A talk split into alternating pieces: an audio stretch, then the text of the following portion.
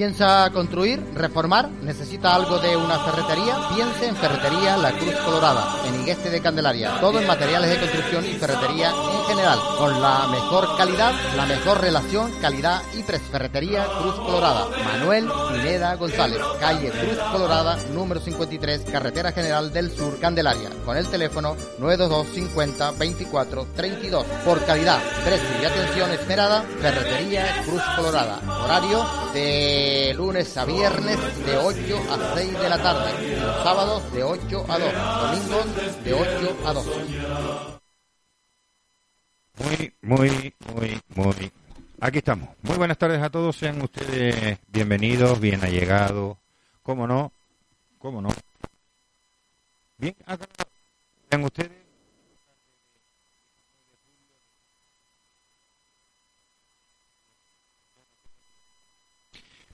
Esta casa- Ahora, ahora que ya me tenía esto medio. Bienvenidos a esta casa donde hoy vamos a tener un programa largo y tendido o distendido, donde estamos acompañados de dos buenos amigos. Y esos dos buenos amigos para hablar de todo y con todo podemos hablar, como no, de política, de actividad productiva, mm, empresarial, de muchas cosas. Y vamos a hablar con don Andrés Alonso Martín, un señor que ha abierto, se está abriendo caminos, que viene del mundo empresarial, de la construcción, de las reformas y demás, y que tal como está la situación hay que tener dos pares de productos que ponen las gallinas para poder eh, emprender este viaje, ¿no? Como está la situación, con la crisis que hay, un montón de gente ahí en el gobierno. Hay gente en el gobierno, ¿eh? Mira que hay gente en el gobierno. El mayor gobierno de la historia de la democracia. También la mayor reforma y la mayor eh, remodelación de gobierno también de la democracia. En fin, tenemos de todo, a gustos colores. Yo no sé si decir buenas tardes, buenas tar- tardes, buenas ñeñes o no sé qué, pero yo por si acaso voy a decir buenas tardes a todos y vamos a dar comienzo. También se encuentra con nosotros, como no podía ser menos, otro gran amigo de esta casa, un amigo muy bien avenido, una persona que siempre está implicado con el municipio de Candelaria, con el mundo empresarial y, como no, también con Mínima FM en la 97.9 su dial. Don Rodolfo Afonso. Muy buenas tardes, amigo don Rodolfo. Buenas tardes, don Tomás. ¿Cómo se encuentra usted? Y pues con mucho frío, ¿no? Tiene frío, ¿no? Sí, vengo de un sitio donde hemos pasado unos días de frío, de- o sea, de calor, perdón. ¿Una ola de calor? Una ola de calor a, a otra ola de calor, eh, o igual o incluso peor, ¿no? Bueno, pues fíjese usted, no vino usted al mejor lugar donde venir. Y, y vamos a dar pues esos comienzos. Don Rodolfo, antes de que me pase para el otro lado, porque evidentemente yo estoy en el lado más jodido de... Va a pasar para el otro lado, pero para No, no, pero el otro lado de la pecera ya está. ¿eh? Ya él, yo sabía que él, no podía dejarme a mí, él no podía dejarme a mí sin, sin meterse conmigo. Eh, amigo Rodolfo, eh, lleva usted ya unos días aquí en Tenerife, ¿no? Sí, bueno, desde ayer. Desde ayer este- estoy aquí en Tenerife y espero estar unos cuantos días más porque, como usted sabe, eh, a mí me une bastante este municipio y, bueno, eh, cada vez que vengo, pues, o sea, cada vez que puedo vengo y bueno, aquí me siento, me siento en mi casa, ¿no? Con lo cual, con lo cual siempre es una alegría estar por aquí por la tierra candelariera que fue la que me vio nacer y a la que de la que suelo hablar bastante a las personas en Península que no han estado en Canarias y en concreto en, en Candelaria pues hacer un poco de publicidad dentro de mis posibilidades para que visiten el municipio a mi juicio más bonito de todo Canarias ¿no? Hombre, yo creo, creo que, que usted lo ha abordado. Lo ha abordado en, el, en- en lo del municipio. Pero bueno, ahí estamos. Eh, también aquí estoy... eh, la- la- a ver, el calor nos, nos juega malas pasadas. ¿no? Eh, esto de la tecnología con el calor es terrible. igual me voy a tener que ir al otro lado. Igual me voy a tener que ir al otro lado para que esto vaya, vaya mejorando.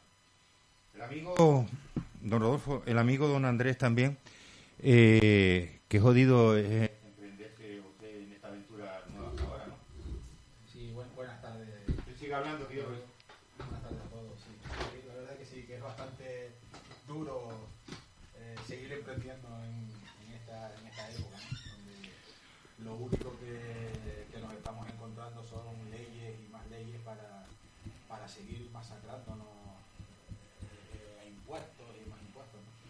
Bueno, eso usted sabe que eh, lleva a decirle es norma general actual, ¿no? De que cada vez más son los impuestos, cada vez más es la situación que estamos estamos viviendo, ¿no? Pero bueno, usted se, se, ha, se ha comprometido ahora en una aventura que es bastante jodida, ¿no? Sí, bueno, pues eh, llevábamos tiempo ya eh, analizándolo, pensándolo y, y bueno, llegó un momento en el que dijimos, ya está, eh, eh, damos el salto y, es ahora o nunca. Y bueno, pues sí, tenemos en mente la apertura de una delegación eh, en Málaga. En Málaga, eh, eh, bueno, por, por- por lo que estamos viendo en Andalucía, que es una de las, estamos viendo que, o del calor nos está jugando una mala pasada. Bueno, tranquilos que poquito a poco vamos enderezando esto. En Málaga que, o, o en Andalucía en este caso, Andalucía que se está volviendo o, o está siendo una de las peores, la, la comunidad autónoma de referencia junto con Madrid. Estamos viendo eso, ¿no?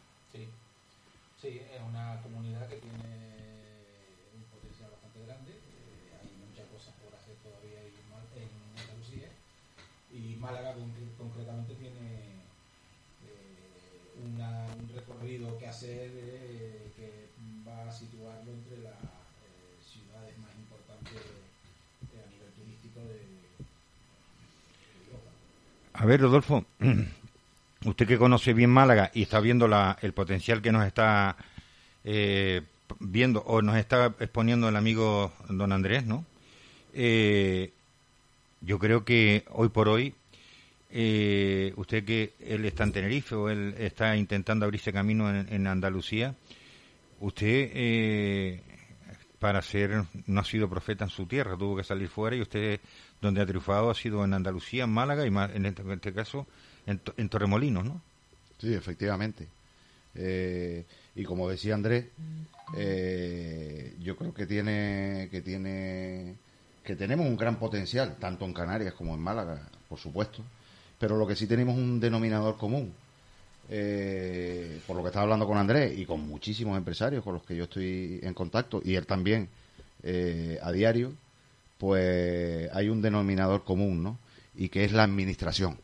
Entonces, la administración pública, y no ya no estoy hablando de colores políticos ni de unos ni de otros, ¿no? Sino la administración pública en general en España dificulta, dificulta muy mucho a los empresarios, a las personas que mm, voy a quitarme yo, a la- voy a quitarme yo de lo que voy a decir, de la expresión, pero a los valientes que en esta situ- situación, en estas circunstancias y en circunstancias pasadas de crisis y demás, pues se aventuran y se arriesgan a, a- a- a, bueno a poner en marcha una ilusión o a poner en marcha un proyecto que lo que debería de ser es que la administración esté al lado de esas personas que quieren emprender. Pues no, aquí en España no pasa eso. Aquí es a ver cómo te ponen más trabas, a ver cómo te ponen más dificultades para que al final terminas, termines aburriéndote. Eso por un lado. Y por otro lado, cuando ya estás en, en- el camino del emprendimiento y estás intentando levantar cabeza, pues muchas veces la administración lo que intenta es ponerte la pierna encima, como decía aquel de, de gran hermano, ¿no? A ver quién me pone la pierna encima para no levantar cabeza, pues lo mismo, ¿no? que en vez de ayudarte, en vez de estar eh, eh, eh, apoyándote, porque en definitiva el que crea el puesto de trabajo es el empresario a través de las medidas que los gobiernos eh, adoptan, ¿no? Pero quien en realidad crea los puestos de trabajo son eh, los proyectos empresariales, los empresarios que son los que se juegan sus cuartos, los que se están a las 2, a la 1, a las 3 de la mañana pensando en, mil problemas que tienen, eh, y sobre todo cuando tienes empleados, etcétera, etcétera. Y, en definitiva, no- no- yo me siento en muchas ocasiones desamparado, ¿no? Lo siguiente, en cuanto a la administración pública, que es la que te dificulta el que tú puedas avanzar en tu proyecto de negocio. Usted sabe que ninguna administración crea puestos de trabajo. No, no, por supuesto que no. Las administraciones están para facilitar al empresario que genere puestos de trabajo, Claro. porque la administración no puede seguir siendo eh, la panacea para que- generar, porque no genera. La administración, afortunadamente o desgraciadamente, no está para generar, generar puestos de trabajo, está para generar las condiciones normales para que el empresario sea el que invierta, el que genere puestos de trabajo y el que dé las condiciones normales en la economía para generar empleo. Si cre- eh, creemos que las generaciones eh, futuras, mm, mm, eh, la administración está para generar eh, puestos de trabajo, muy equivocados están. Porque mm, hay una cosa que decía Rodolfo, en esta casa, que fuimos pioneros eh, hace muchísimos años, venimos defendiendo de que las administraciones tienen que ser capaces de jugar el papel que corresponde como administración, que facilitar, ejecutar y a- agrandar eh, el apoyo y el arropo a los empresarios. Y hay una figura que nadie conocía y que nosotros veníamos defendiendo, le hablo hace 8 o 10 años, que es la figura de la norma Bolstenheim, o, la no- o algo así creo que se llama, ¿no? ¿Por qué? Porque entendíamos que no puede quedarse, que, eh, que en, en definitiva es lo que se llama ahora la de declaración de responsabilidad ante la administración primera, que es el ayuntamiento, para em- empe- iniciar un expediente de obra.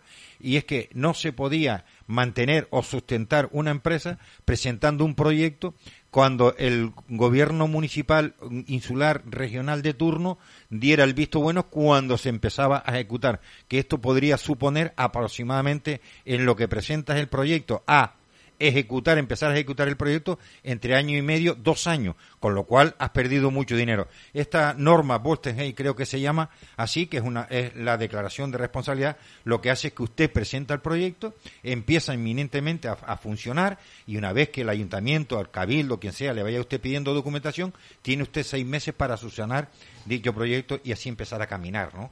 Yo creo que eso era algo que en España eh, son países, hablo esta norma, que son países dentro del entorno de la Comunidad Económica Europea, como puede ser Alemania, Bélgica, Francia, Italia, cualquier país de nuestro entorno eh, moderno de, de la Unión Europea. De hecho, nosotros somos del cuarto o quinto país de Europa y no lo teníamos aplicado, ¿no? Claro. No, de todas formas, mira, la raíz del problema, bajo mi punto de vista, y siempre lo he dicho, lo he defendido en esta casa siempre, eh, la política es gestión. Sí, sí. Y al cargo de la, esa gestión tienen que haber gestores. Es decir, ¿quién mejor puede entender la política económica que un buen economista o una persona que esté formada en la materia? ¿Eh?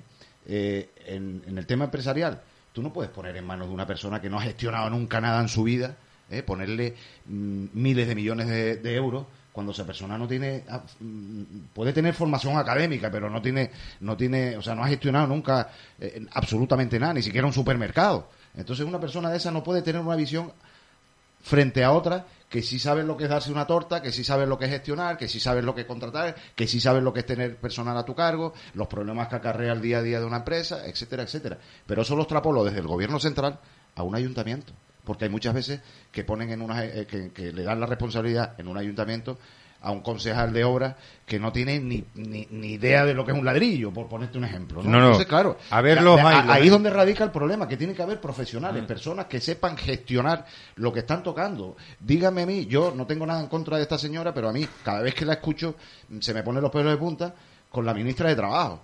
Eh, eh, ministra de Trabajo e Igualdad, creo que es, o algo así, ¿no? Usted se Trabajo, refiere- Yolanda usted- Ah. Yo la escucho y digo, pero es que vamos a ver, mi, mi hijo que tiene 15 años, yo creo que tiene más sentido común que esta persona. Oiga, oiga. Entonces, ¿cómo puede ser ministra ¿Cómo- una cómo- persona cómo- de, este- de esta categoría? Hombre, como que ahora hay que entretener al pueblo a la vez de llamarse patria a matria, ¿no? Sí, bueno, independientemente de eso, ¿no? Pero No, ¿tú no, no, crees- no, va- pero- no, vamos a ver. Pero tú te crees que estamos en el momento ahora de subir el salario mínimo interprofe- interprofesional. O sea, qué fácil es decir, venga, vamos a contentar a los trabajadores, pero ¿de dónde No, sale no, no, eso, no, amigo? no, vamos a no ¿Qué estamos hablando con- ¿Qué repercusión tiene no, eso en el no, no, empresariado? hablo, no hable usted de que ella eh, ha sacado eso para contentar a los trabajadores, porque a la vista está en que los, la inmensa mayoría, hay una encuesta reciente por ahí, donde la inmensa mayoría de los trabajadores ni se planteaban, porque lo primero que hay que intentar salir es de la actual situación en la que estamos, y es dar garantías jurídicas a los ERTE, garantías jurídicas a, Sí. tanto, a más de 580 mil personas Vale. que todavía están en los ERTE, y no solo eso, Vale, sí. no solo eso, Sí, pero sino hay más de 3 millones y medio de parados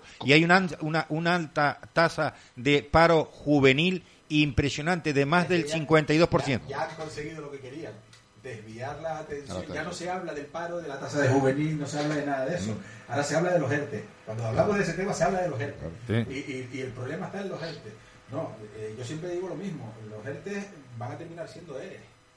Exacto. Los ERTE van a terminar, van a terminar siendo ERE. Y, y lo siento, pero los empresarios también están para ganar dinero y también están para, eh, para, para, para obtener sus rendimientos. Por supuesto. No, no, vamos a ver. o lo que, son- los que se arriesgan, y como dices tú, no, para contentar a los trabajadores y disgustar al empresario, pero ¿quién al final es el, con- el que contrata o el, despide, el que despide? ¿Yolanda Díaz o el empresario? ¿A quién tienes que Bueno, tener Yolanda contento? Díaz- Yolanda Díaz lo que- ¿Solo a los trabajadores? Lo, lo que demuestra es que no ha gestionado nunca empresa. vamos. Eso, eso es lo peor de todo. Tenemos en el gobierno alguien que nos ha gestionado. Eh, eh, eso es, vamos, y a, y a- y a colación, antes decía, hablaba de, de- Rodolfo hablaba de poner en los cargos a gestores que saben de la materia. Eh, Yo quiero recordar que aquí en Santa Cruz de Tenerife, por ejemplo, tuvimos eh, un área dirigida por eh, un arquitecto, un urbanismo, eh, y, se lo, y se lo quitaron de encima. Claro, claro. Sí, no, porque, claro, esa es otra, esa es otra. O sea, vamos a ver. Eh, va- vamos a. Rodolfo, vamos Rodolfo. Vamos a Fíjate, fíjate lo que nos acaba de decir el amigo Andrés. Fíjate lo que acaba de decir Andrés. Hay un área que funcionaba bastante bien en Santa Cruz y, y fue quitárselo encima porque quien estaba al frente de esa área era un frente quien conocía la materia. Y es lo que estaba diciendo antes Rodolfo, ¿no? Entonces, estamos viendo, vamos a ver, yo mm, digo que a la política hay que irla a servir a ella y la política no hay que hacerla como un medio puesto de trabajo, sino la política hay que hacerla como un bien común y de irla, mire, yo aprendí, Hay que servir y no. y- servir, sí, ¿no? exacto. Bueno, Lo, lo aplico porque usted y yo tenemos la persona que a mí, desde los años que ya sé que lo conozco, y hace muchísimos años que le, le conozco, me dijo esta frase. A la política hay que irle a servir a ella y no servirse de la política de ella. Eso es base fundamental. Y luego vemos que tenemos un montón de gente que lo único que ha hecho es servirse de la política para su bien y su ego personal. Y eso es lo peor que nos está pasando en estos momentos. Vemos cómo día sí y día también, o sea, un día sí y al otro también, vemos como las paridas de los propios, propios gestores políticos a nivel nacional no dan una, ni una, ni una. Mire, ejemplo, Rodolfo antes hablaba de la ministra, la señora eh, Yolanda Díaz. Yolanda Díaz. Cuando una ministra como Yolanda Díaz no se preocupa y que eh, lo primero que está haciendo es llevando este sistema, este sistema, a una red de clientelismo entre ellos, mal vamos. Y la verdad es que en estos momentos, lo que le interesa en este momento al país, la pandemia, sí, grave, mucho. La economía, sí, grave, más todavía.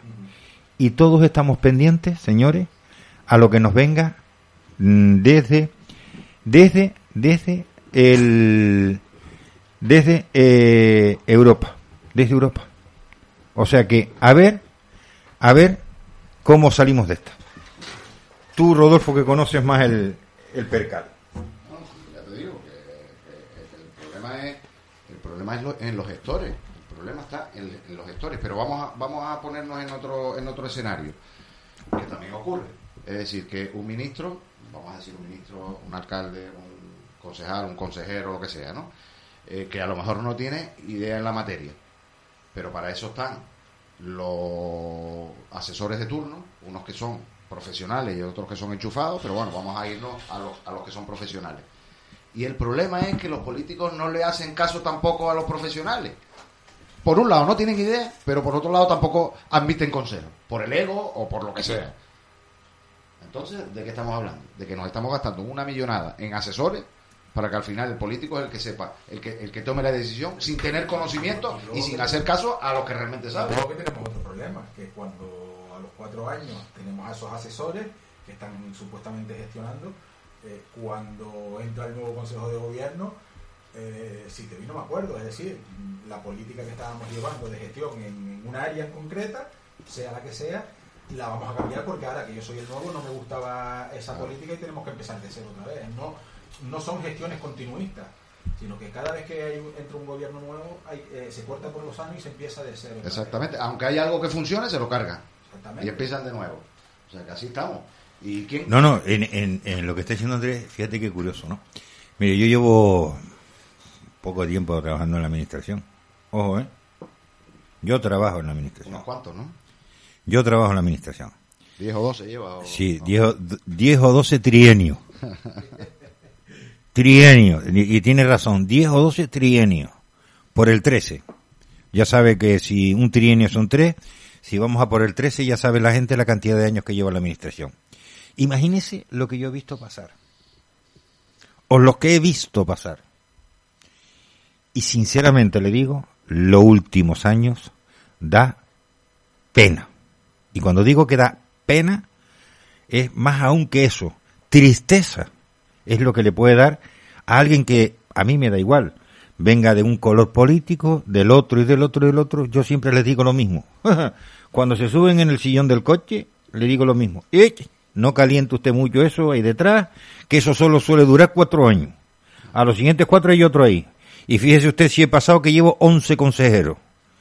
11 consejeros y llevo como ocho años que no, no seis años que no estoy directamente con, con consejeros directos, sino que estoy con los de segundos de aborto. Pero consejeros, once. Ya ni me acuerdo el número de todos. Y sí es verdad que en los últimos años da pena. Desde el propio consejero, de algunos consejeros o consejeras, viceconsejeros o viceconsejeras, directores o directoras, y lo que es peor, los soplagaitas, que son los asesores. Dan pena porque no miran por el interés general, sino por el interés político y particular. Y eso es lo que está llevando a la degradación de la política y a la degradación de la administración pública de cara al ciudadano. No, no, no. No. Alguien presumía en el año 15, presumía en el año 15, cuánto le debemos a Ayuso, Dios. ¿Cuánto le debemos a Ayuso? Mire, En ¿sabe- el año 15 saben de quién me refiero, ¿no? Y Ayuso de un, de un coletazo se lo cepilló de dos lados. De tres, de tres. ¿Sabes lo que confirma lo que estás diciendo, Tomás? Lo que si, si no- si hacemos ahora mismo una reflexión y, a- y echamos la vista atrás, eh, en aquellos momentos convulsos, desde cuando estaba Felipe González, Alfonso Guerra, Carrillo, toda esta gente y tal, que bueno, que muchos no estábamos de acuerdo con sus políticas, pero echas la vista atrás ahora y piensas qué pedazo de políticos, independientemente de los partidos que, que- que- en los que militaran. Eso no le quepa usted la menor duda. Porque una categoría como el último, yo creo que el último político con categoría, presidente del gobierno me refiero que hubo, ¿eh? Después de, bueno, eh, ya nos podemos poner a discutir de Aznar, de Rajoy, de lo que tú quieras, ¿no? Pero lo, lo que fue la época de la transición hasta, hasta los, los- los años de, de socialistas y tal, es que yo echo de menos a un Felipe González, yo echo de menos a un, a un Alfonso Guerra y a gente de esta categoría. Y es porque echar la vista para atrás y dice, pero, pero si esta gente tiene una categoría, que es que, que esta gente, Era gente que se sentaban a hablar. gente de Estado, gente con, con- Que a con- veces, que a veces eh, quitaban del medio sus siglas políticas y se sentaban a buscar. claro, gente con categoría. Consenso.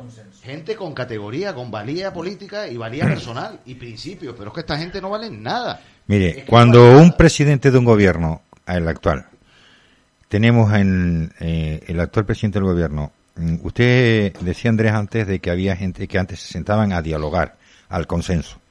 Mire, hoy por hoy yo no yo no veo en la misma mesa de partiendo, en la misma mesa de partiendo, una charla Felipe González, Rajoy, Aznar, sí, Zapatero no, y menos Sánchez. Los otros son capaces de sentarse Totalmente, incluso ha habido... Ha habido las han habido, momentos, exacto. Ha habido momentos en Mo- foros y tal. foros y donde ellos han dicho, no hace mucho, han dicho, no coincidimos en las ideas, pero sí en los planteamientos. Claro, Eso forma. fue Aznar y Felipe González. No coincidimos tal, pero ¿por qué? Porque tienen un concepto y una visión de Estado que es por encima de cualquier otra in- eh, historia. Y no podemos estar, mire, que un gobierno a estas alturas de hoy, a estas alturas de hoy, haya sido el tribunal, eh, el, eh, no, no, el tribunal constitucional, el que le haya dicho, oiga, usted se ha pasado tres pueblos y casi llega al cuarto también se lo pasa, el tema del confinamiento. Ha dicho, no es constitucional. ¿Qué es lo que tenía que haber hecho ese presidente del gobierno? no esperar al tirón de orejas que le han dado hoy desde Bruselas, sino haber dimitido en pleno el gobierno. Haber dimitido en pleno. Y no ponerse a criticar, no ponerse a criticar eh, la decisión de un tribunal como es el Tribunal Constitucional, que por lo menos nos da garantías a los ciudadanos de que ahí tenemos un Tribunal Constitucional puesto y compuesto por 11 personas y que se hayan dicho que no y cinco que bueno y han hecho su voto particular. Y ustedes imagínense si hubieran dicho cinco sí y seis no, los voladores que estaría estirando este gobierno porque le ha salido a favor. Pero es que hoy ha tenido que decir Bruselas, oiga, los gobiernos no están para criticar las decisiones de los tribunales superiores, los gobiernos están para acatar la sentencia. Afortunadamente, ahí están, pero es que es un, una tras de otra. Y ojo lo que, mm, si nos tiramos un poco a nuestro, y lo digo para el que lo quiera entender y tenga tiempo, si van a nuestra fonoteca, o lo que es lo mismo, nuestra hemeroteca radiofónica, eh, ustedes van a iVox y empiecen a mirar desde marzo, perdón, abril del año 20, en todos y cada uno de los programas, y le puedo garantizar que aproximadamente a finales de mayo del año 20, dije que suponía, que entendía y que probablemente el Tribunal Constitucional tumbaría el estado de, de, alarma. Hace más de un año. Y mírelo cómo está. También dije, y lo vuelvo a repetir hoy, que ojo en el mes de octubre. El mes de octubre probablemente caiga la fiscal general del Estado porque el Supremo le vaya a decir al gobierno, esta señora no sirve para tribunal, para este órgano. Y claro, tenemos un gobierno que por encima del interés general, tenemos un gobierno que está por encima solo lo de los intereses de mantenerse en el poder, en la sillón del poder, el señor Sánchez, cueste lo que le cueste a España. Ahí ha estado dando los indultos, por cierto, por cierto, hoy han dicho los tribunales, otra vez, han aclarado que las perritas que se gastaron en esos referéndums y esas cositas no tienen por qué esperar más y tienen que reintegrarla los condenados, que es el Tribunal de Cuentas. Y que aquí no vale la política, sino hay que pagarla. Porque si no, vamos a tener que ir todos los españoles a Hacienda y decirle, oiga, yo a usted le estoy pagando anualmente, devuélvame mi dinerito y ustedes ya pueden esperar. Y esto es lo que está pasando. Esto es lo que está pasando. Y hay miles y miles de empresarios, pequeños y medianos empresarios, pequeños autónomos, que cada día abrir su negocio abrir su negocio, nada más que abrir la puerta. Le cuesta no menos de 150 euros. Pongo como la base más pequeñita y de ahí en adelante. Y esa gente está día tras día. Y los millones de pequeños y medianos empresarios y autónomos que tenemos en este país son los que levantan este país y son los que están puteando. Pero, y están puteando a esa gente. Eh, dos cosas, Tomás. Primero, lo que acaba de decir es cierto, porque quien mantiene este país somos los empresarios. Y te voy a decir el por qué. Entre otras cosas, porque mañana nos toca. Día 20. Ah, mañana es día, de las perritas. Pagar el trimestre. Día de las perritas. Pagar el trimestre, pagar las retenciones mm. y pagar el impuesto de sociedades. Así que de ahí es donde el recauda el gobierno para lo que le dicen ellos el estado del bienestar. Punto número uno. Punto número dos. Yo, mm, a mí me gusta reconocer mis errores y soy el primero en hacerlo. Y yo me acuerdo, si, si no recuerdo mal, incluso cuando estábamos en La Hidalga, eh, cuando estaba la radio en La Hidalga, que yo creo que en ese entonces estaba Zapatero gobernando. Gobernaba Zapatero. ¿vale? Yo dije algo y, y, voy a pedir perdón hoy. ¿eh? Y en aquel momento dije, este es el peor gobierno que ha tenido España. Pues no me jodas. Y me equivoqué. Y como me equivoqué, voy a rectificar hoy, ¿eh? porque en aquel momento no dije lo. Tranquilo, que a lo mejor vendrá otro, a lo mejor vendrá otro que, no, que te haga volver a equivocarte con lo que vas a decir. Me la jugué, me la jugué. Sí, señor. Por eso a los oyentes les pido disculpas, porque la verdad es que este sí que es verdad. no, no, es, es, verdad que, hay que reconocer los errores. Hay que ¿eh? reconocerlo porque. De forma irónica, ¿no? Pero bueno, todos mira, mira, mira, mira, mira, para que veas, eh, para que veas una cosa, ¿no? Eh, hace muchos años, eh, mi amigo don José Cuello, que por cierto, don José. Un saludo a don José. Eh, exacto, exacto. Por cierto, José. Nosotros nos reíamos cada día porque había una ministra de, las perritas, no me acuerdo ahora cómo se llama. ¿Ministra o ministre? No, ministre, ministre, ministre, ministre, habría que decirlo ahora ministre, que decía, se ven brotes verdes. En la época Zapatero, ¿se acuerdan, no? Y nosotros, mm, muy ah, eh, de coña y, y- y la verdad que nunca, eh, eh, siempre nos hemos ido nosotros por delante y hemos ido teniendo razón a lo que hemos visto. Y me acuerdo que don José decíamos, yo decía, ah sí, ella ve eh, brotes verdes en el campo del Rayo Vallecano. Y don José largaba y en el del Madrid y en el Atlético Madrid. Y en esto estamos exactamente igual. Estamos igual. Mire, mm, ayer, eh, uno por desgracia, hoy las tecnologías, o- ojo, afortunadamente tenemos mucha más tecnología que hace más años y cada día vamos teniendo más. Por cierto, darle las gracias al que nos hackeó nuestra página. Nos han hackeado dos, dos páginas. No- llevamos todo el día intentando activarla, ya nos hemos dado cuenta, nos han dado un plazo de 24 horas para resolverlo porque no nos dábamos cuenta por qué no podíamos emitir en directo por YouTube y era un hack que nos ha metido a dos páginas, a la mía personal de Facebook y a la página personal y a la página de la radio, ¿no? A las dos nos las han, han hackeado. Son los espías, ¿eh? Sí. La libertad de expresión. La li- exacto. Y ahora entiendo a mucha gente cuando dice, no, tal, pues la libertad de expresión. Pero mire, lo que decimos nosotros, no, vamos a nosotros no somos mejores que nadie. No, no. Sino a lo mejor es que nosotros caminamos la calle. Estamos todo el día conociendo a la gente y vivimos con la realidad. Rodolfo la vive con su realidad, que es su trabajo, sus empresas, su- sus clientes, y a Andrés le pasa exactamente igual. Andrés es todos los días yo me imagino el trabajo de, de, de- de Andrés, por ejemplo, ¿no? El trabajo de Andrés, todos los días levantarse y a ver qué proyecto puedo sacar adelante. Porque claro, Andrés no es que él tenga solo que comer, sino que después detrás de Andrés hay unos trabajadores. Y esos trabajadores hay que llenarles la cesta y la nevera. Y esos trabajadores hay que pagar las hipotecas, hay que pagar Exacto, eh, todo, ¿eh? Son familias, ¿no? Son familias. Y, y, y, y- son, tu son- son tu responsabilidad al final, esas familias también. Mire, yo ayer decía a una persona que hablaba de tal, yo le decía, ¿por qué no creas tu propia empresa? Créala. Si lo ves tan fácil, crea tu propia empresa. No, porque nos van a dar eh, para seis meses el eso de paternidad. Y yo le dije, pero vamos a ver.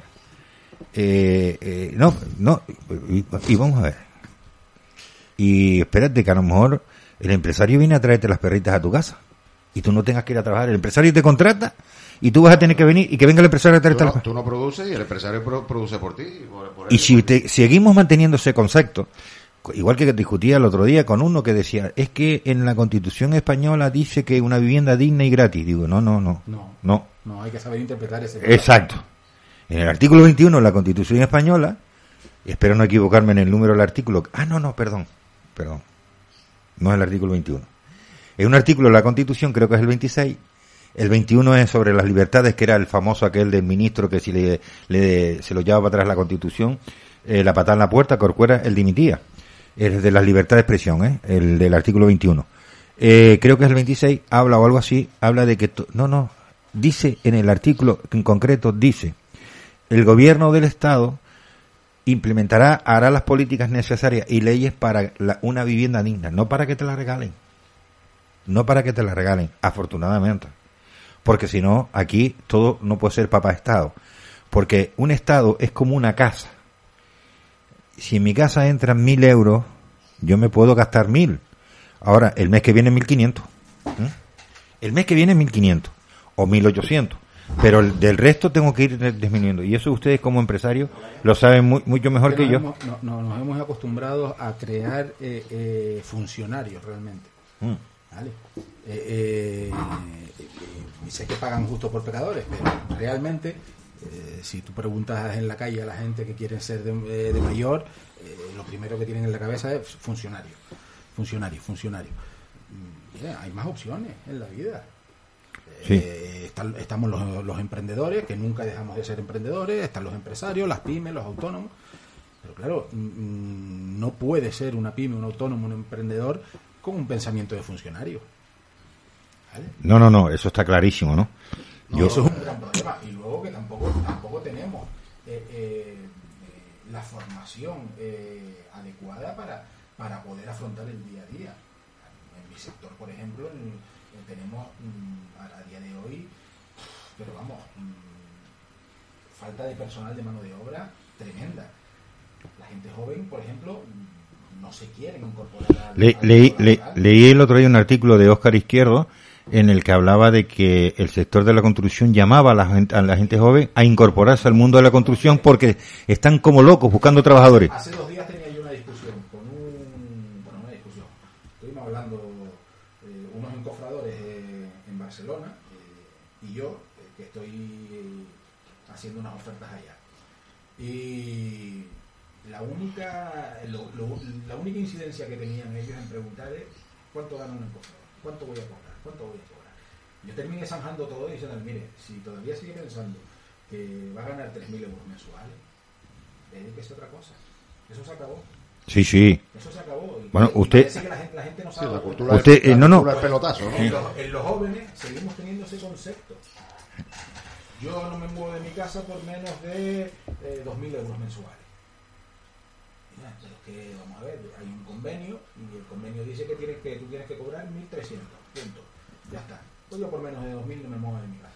Pues. Es que el- sí, mucha Sí, gente. sí, no. No, no, es que, eh, vamos a ver, lo que acabas de decir de los encofradores y, perdón, y los pero te- ferrayas. Pero te digo una cosa, pero te digo una cosa, por, por hacer, por, por, por no tener el San Benito en Canarias, ¿eh? Eso no pasa solamente en Canarias. No, no, no, no, no. decir Andrés, ¿eh? No, porque tenemos muchas veces en San Benito, en San Benito de que, No. bueno, los canarios, No, no, no, no, no, no, no.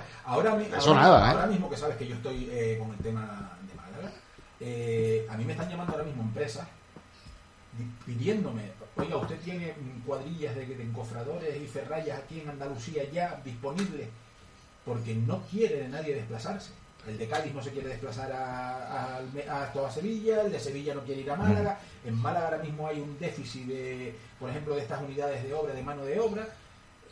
Claro, cuando tú hablas con, con gente que conoces y les preguntas, oye, me están pidiendo esto, ¿hay posibilidad? Eh, mira, sí hay posibilidad, pero hay que hablar de precio. Eh, mira, precio, ciñete al convenio, que para, que para algo está, para algo dicta el No, convenio. sí, pero los trabajadores quieren el convenio para unas cosas, pero para otras no. ¿eh? Para los derechos sí. para los derechos sí, pero, Pero para las obligaciones no.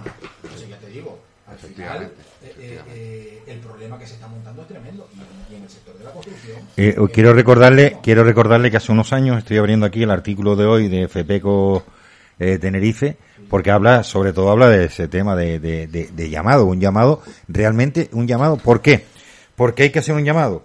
Eh, los tiempos convulsos que vivimos en esta, eh, eh, con esa agitación sanitaria, política y social.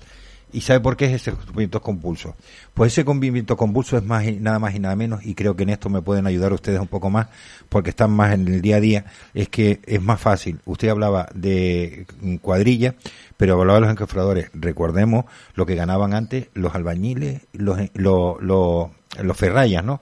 De que usted iba, vamos, lo vamos a poner aquí en antecedentes, ¿no? Usted iba a Pase Norte, aquí en la isla de Tenerife, La Vitoria, La Matanza, Santa Ursa, todo ahí, y veía eso, ¿y este dónde trabaja? En la construcción, Mío, en la construcción con un BMW, un Mercedes, un tronco y todo. ¿Por qué? Porque ganaba mucho dinero. Esa época, desgraciadamente, o afortunadamente, eh, acabó. La gente trabajaba de ajuste y la- en los ajustes de la gente, antiguamente, en el, cuando la época fuerte del ladrillo, eh, los ajustes eran de 12 horas. Eh, te cogían un ajuste, terminaban a las 2 y te cogían otro ajuste y terminaban a las 9 de la noche. Y esto era así. Y claro, eh, ¿quién no quería trabajar en la construcción? Hoy nadie quiere porque hay un convenio que regula, hay además que no es además de solo el convenio y aquí hay dos empresarios y, y estos dos empresarios quiero que lo, que lo que lo expliquen ellos también. No es solo el convenio. Hay otra cosa que es la ley de salud laboral que a través de, también del convenio hay que cumplirla por la parte empresarial y por la parte del trabajador, porque no puede usted trabajar eh, más horas como de ajuste, un día lo puede coger, pero no rematando con dos ajustes en un día, eh, tiene que tener unas condiciones óptimas de trabajo y todo eso se lo facilita el empresario. Por lo tanto, estamos hablando de que la gente cree que podemos ganar, como se hacía antiguamente, 2.500, tre- habló hace años, 3.000 euros en la construcción lo ganaba muchísima gente. Y claro, esa época de las vacas gordas ya terminó. Y hoy, y, y, y- y hoy es, es lo que está pasando, ¿no? Lo que no se puede hacer es demonizar a, a los empresarios, que nos demonizan muchas veces, los trabajadores. Digo, Pe- en pe- general. pero escúchame, yo no voy a darle, vamos a ver, yo no demonizo en empresario, te estoy diciendo que ayer mi discusión era pues hasta empresario, porque mm, yo digo, si desde la casta que tenemos arriba sentado en el Consejo de Ministros, el mensaje que nos están dando hacia el empresariado y al sector productivo en este país, que es verdad que produce, sí, pero para que produzca la gente tiene que haber un sector por encima, que es el productivo, que son los empresarios, para generar producción. Si desde el propio gobierno es lo que están dándole al propio empresario, lo que están abajo dice, si esto le dan yo también. Es así. Sí, sí, no, esa es la inteligencia política que hay, ¿no? Eh, eh, exacto, es lo que... la inteligencia política. Y yo creo que hoy en día, uf, Y la gente, la gente, o sea, muchísimo, muchísima gente no es consciente de lo que supone hoy en día en España ser empresario. ¿eh? Es que no son conscientes de lo que es, ¿eh? No. del esfuerzo. Del... Estoy hablando, siempre estoy hablando de la clase empresarial media baja. ¿Vale? No estoy Sí. hablando de las multinacionales. Eso no son empresarios. consejos de administración. ¿no? Eso no son- eso no son empresarios, De Rodolfo. pymes, de las pymes. Exacto. Estoy hablando de las pymes. Eso es otra cosa. De los Ahí. autónomos que tienen dos, tres, cuatro, cinco trabajadores. Hoy en día ser pyme, ¿eh? pyme, autónomo, eh, hoy en día somos un deporte de. Sí, sí, de, riesgo- no, de alto riesgo. De alto riesgo. Total- totalmente, porque además ya que te estás jugando los cuartos, encima te, encima hay alguien por encima de ti, que es la administración, que te está poniendo la pierna encima. Que te Mira. está poniendo la pierna encima. Es que mm, eh, lo que no puede ser, lo que no puede ser es que es que mm, siempre paguen los mismos. Sí, pero Rodolfo, Que siempre paguen los mismos. fíjate lo que te voy a decir. Tú antes hablaste de consejo de administración y de empresarios, grandes empresarios. Una empresa grande, vamos a ponerle ACS, el amigo Florentino Pérez. El amigo Florentino Pérez mañana tranca un ministro y se ven aquí. Ponte rodillas, porque si no, eh, te pongo 10.000 trabajadores en la calle. Y el, el ministro dice, no, jefe, ta, ta. Y las pymes son al revés. Exacto. Te tienes tú que poner De rodillas para que no te puteen. Exactamente. Pero fíjate qué fácil es. Si una gran empresa en un sector, cualquier sector, está con problemas, tenga 5.000 o 1.000 trabajadores, rápidamente va el gobierno y el ministro a rescatar a esa empresa. ¿Por qué? Porque de un plumazo se van 1.000 o 5.000 trabajadores a la calle. Sin embargo, si hay 7.000 autónomos que cierran, no se enteran. Pero 7.000 autónomos son 20.000 personas o 30.000 personas. Y claro, como son individuales, eso no, eso no suman. No, pues suman más que los otros. Suman más que los otros, no solo en puestos de trabajo, sino en, en riqueza y en renta per cápita. Y eso es lo que ha pasado. Y al llevarse la, la administración en tener desamparado a las pymes, a los pequeños autónomos, pequeños y medianos empresarios, oye, mira, que Rodolfo mañana, ¿cuánto tienes tú? ¿Tres, cinco trabajadores? Que le den por saco a Rodolfo. Andrés, que le den por saco. Ahora, si llega Florentino Pérez, no. Pero es que muchos Rodolfo, muchos Andrés, suman mucho más que Florentino. Sí, pero con, con una salvedad. Y es que los empresarios, las pymes y los, y los autónomos, los rendimientos que tienen de su trabajo, las ganancias que tienen de su, de su actividad, las reinvierten aquí. No, no, las grandes no. empresas Ninguna. tienen asesores en donde tienen inversiones fuera de España. Esa es la gran Ese- diferencia. ese es el también. grave- ese es el Esa grave es la gran diferencia también. Eso es otro grave problema. Y no nos estamos dando cuenta de que nos vamos desviando, nos vamos desviando y mientras tanto este sector seguirá siempre a su lado. Y yo, por ejemplo, Andrés, que ahora de Tenerife, una persona de aquí, eh, se arriesga a ir a Málaga, no consigue gente allá, tendrá que llevar la equipa ahí amarrado. Es un riesgo, ¿no? Sí, sí, sí, totalmente. Totalmente, pero bueno, eh, uno, uno nació emprendedor y nunca Pero, mire, los datos que ahora mismo se están barajando, que coste que todo ese dinero que viene de allí fuera, de, de, de Francia para arriba, de Francia para arriba, que es Europa, eh, a mí me gustan hasta los nombres, resiliencia, eh, para la resiliencia, el bienestar, el no sé qué, el ecologismo, el feminismo, todo, todo en ese nombre raro, nombre raro. Pero resulta que hay países como Alemania, Suiza, Bélgica, Francia, Holanda, Italia y no sé qué otros países más dentro del entorno de la recuperación económica europea, donde están pidiendo mano de obra a España de trabajadores de la construcción. Y donde hay un estudio recientemente que lo tiene el señor este que es amigo de, de los indultos, que es de la ciudad, este que es vasco y que ahora Garamendi, Garamendi. Lo tiene escondido en un, en un cajón. Pero ojo que hay algunas patronales que lo han sacado. Y el estudio dice que para el- la fórmula más rápida de la recuperación económica y generar puestos de trabajo pasa por la construcción. ¿Por qué? Porque hay que hacer reformas, hay que mejorar, hay que no sé qué. No hacer grandes edificios, sino hacer reformas. Y es el sector productivo de más generar eh, riqueza y generar puestos de trabajo. Y por donde empieza a recuperarse la economía en este país. Y lo empezó a ver Alemania, y vayamos a las hemerotecas, pidiéndonos desde marzo, abril del año pasado, ya pidiéndonos mano de obra en este tipo. Pero que lo estoy diciendo que hace un año. Que ellos ya vieron venir el, el andar de la perrita. Y la perrita no venía coja, venía con realidades. Y en España, Garmendi lo sabe. Y esto es un informe, eh, hoy también creo que lo publica la, la, aquí se publica en Tenerife por parte de FEPECO, hace unos días lo volvió a, publicar, sacó en una entrevista el señor FEPECO, aquí lo, estuvimos hablando el, miércoles pasado, de ese tipo de cosas, ¿no? Y hay gente que arriesga y que nadie se da cuenta de este sistema. Sí, pero vamos a ver, Tomás, por ejemplo, por, poner un, caso más, más, más cercano posible este señor que está aquí, enfrente mía, se llama Andrés, va a desembarcar en Málaga a, a poner en marcha proyectos, ¿vale? La clase, porque yo soy político y yo le pongo una alfombra roja y le doy todas las facilidades del mundo para que este hombre levante cabeza, contrate gente de Málaga y eso es la gestión que tienen que hacer los políticos. Abrirte los brazos, ponerte todas las facilidades posibles, porque eso va a hacer que tu ciudad, o sea, que haya una tasa de desempleo en tu ciudad menor, y al final eso es gestión. Eso es lo que hay que hacer. Pero lo que parece lógico no se pone en práctica hoy en día en España porque aquí no se practica la lógica. No se practica la lógica. No, no, y es una lógica lo que estás diciendo. O sea, y, y, y es verdad. O sea, es verdad. Es que todo aquel que hoy llega a una administración con un proyecto bajo el brazo para emprender, hay que abrirle la puerta y sacarlo a hombro. Dejarlo entrar y cuando se marche, Nosotros los sacar... empresarios queremos trabajar. Que no ya. No, no, pero, pero que le den también las facilidades. Sí, sí, la facilidad. La facilidad. O sea, le tiene que dar a usted facilidad y menos traba burocrática. Y, y al no trabarlo burocráticamente, es que o entendemos que eh, se necesita generar rápidamente puestos de trabajo y además hay una cuestión muy clara, muy, muy, muy, muy clara. A día de hoy, a día de hoy, hay 580.000 personas en ERTE. A día de hoy hay más de 180.000 que desde que empezaron los ERTE no han cobrado un duro. Más de 180.000. A día de hoy no queremos que tanta gente que ha estado en ERTE no se convierta en, E- en ERE. No es lo mismo un ERTE que un ERE. El ERE, empleo, em- expediente de regulación de empleo. ¿No? Tenemos más de 3 millones y medio de puestos de trabajo eh, en paro. Tenemos un índice alto. Oiga, vamos a buscar, vamos a empujar. Si hay gente que son emprendedoras, gente que quiere y que, quiere y que quiere sacar esto adelante. Creo yo, ¿no? Totalmente, totalmente. Eh, lo que pasa es que ya te digo, te- la, administración te quita, te, quita las ganas. Y, y bueno, eh, sin que sirva de ejemplo, eh, Tomás, voy a contar algo que me ha pasado esta semana.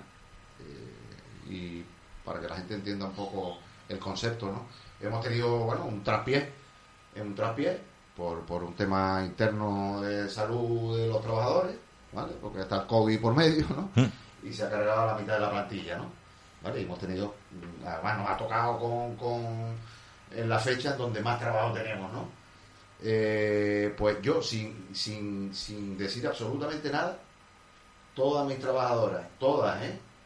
que han estado incluso con COVID, se han puesto, han estado dispuestas a teletrabajar, incluso algunas que estaban de vacaciones o que iban a coger las vacaciones, han renunciado a las, a las vacaciones. ¿Y sabes, sabes el motivo o lo que o lo que se ha hablado por parte de ella? Yo no he dicho nada, lo que, lo que han dicho ellas, inteligentemente, dice, es que de aquí comemos todo. Es que es verdad. La empresa no es tuya, es que este es nuestro futuro. Mm. Este es nuestro futuro. También es verdad que la empresa hace una labor pedagógica de que, ha- de que entiendan de que si la empresa va bien, ellos van a ir bien. Eso está más que claro, ¿no? Pero bueno, los empresarios también a veces tenemos la culpa, y, yo el primero, ¿vale? De no hacer a veces esa labor pedagógica que tenemos que hacer porque la gente no entiende. Hay que hacerle ver a la gente de que, de que el rendimiento de una persona va en, en beneficio o en perjuicio de que la empresa funcione bien o no funcione bien. Pero si todos tuviéramos la misma mentalidad, viviremos en un país Pero- muy distinto al que, al que, pero al que tenemos- vivimos. Pero ¿no? tenemos un grave problema. Eh, eh, el caso que estás contando, eh, evidentemente, lo que tenemos que ver ahí detrás eh, es el tipo de gestión que tú haces en tu empresa eh, para con tus trabajadores. Eh, y el gran problema que tenemos es que desde arriba, desde, como se suele decir, las altas esferas y demás, nos demonizan de tal manera que nos ven a nosotros como el problema y nosotros mm, nos matamos porque esos trabajadores, como tú dices, tengan las mejores condiciones posibles, tengan el atendimiento real posible, Claro. ¿vale? Y eso luego no nos lo valoran, ¿vale? Hay gente que sí, porque se da cuenta, como tú dices, oye, es, es- Es medio de vida. es mi medio de vida, vamos a ver. Claro. No, no es, no es solo que el empresario gane dinero.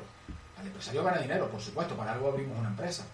Pero ojo, mm, nosotros le estamos agradecidos a nuestros empleados que nos hacen ganar el dinero. Por supuesto. Y para eso le ponemos eh, eh, Porque eh, es un conjunto los de cosas. Los, los medios que exactamente Es un conjunto de cosas.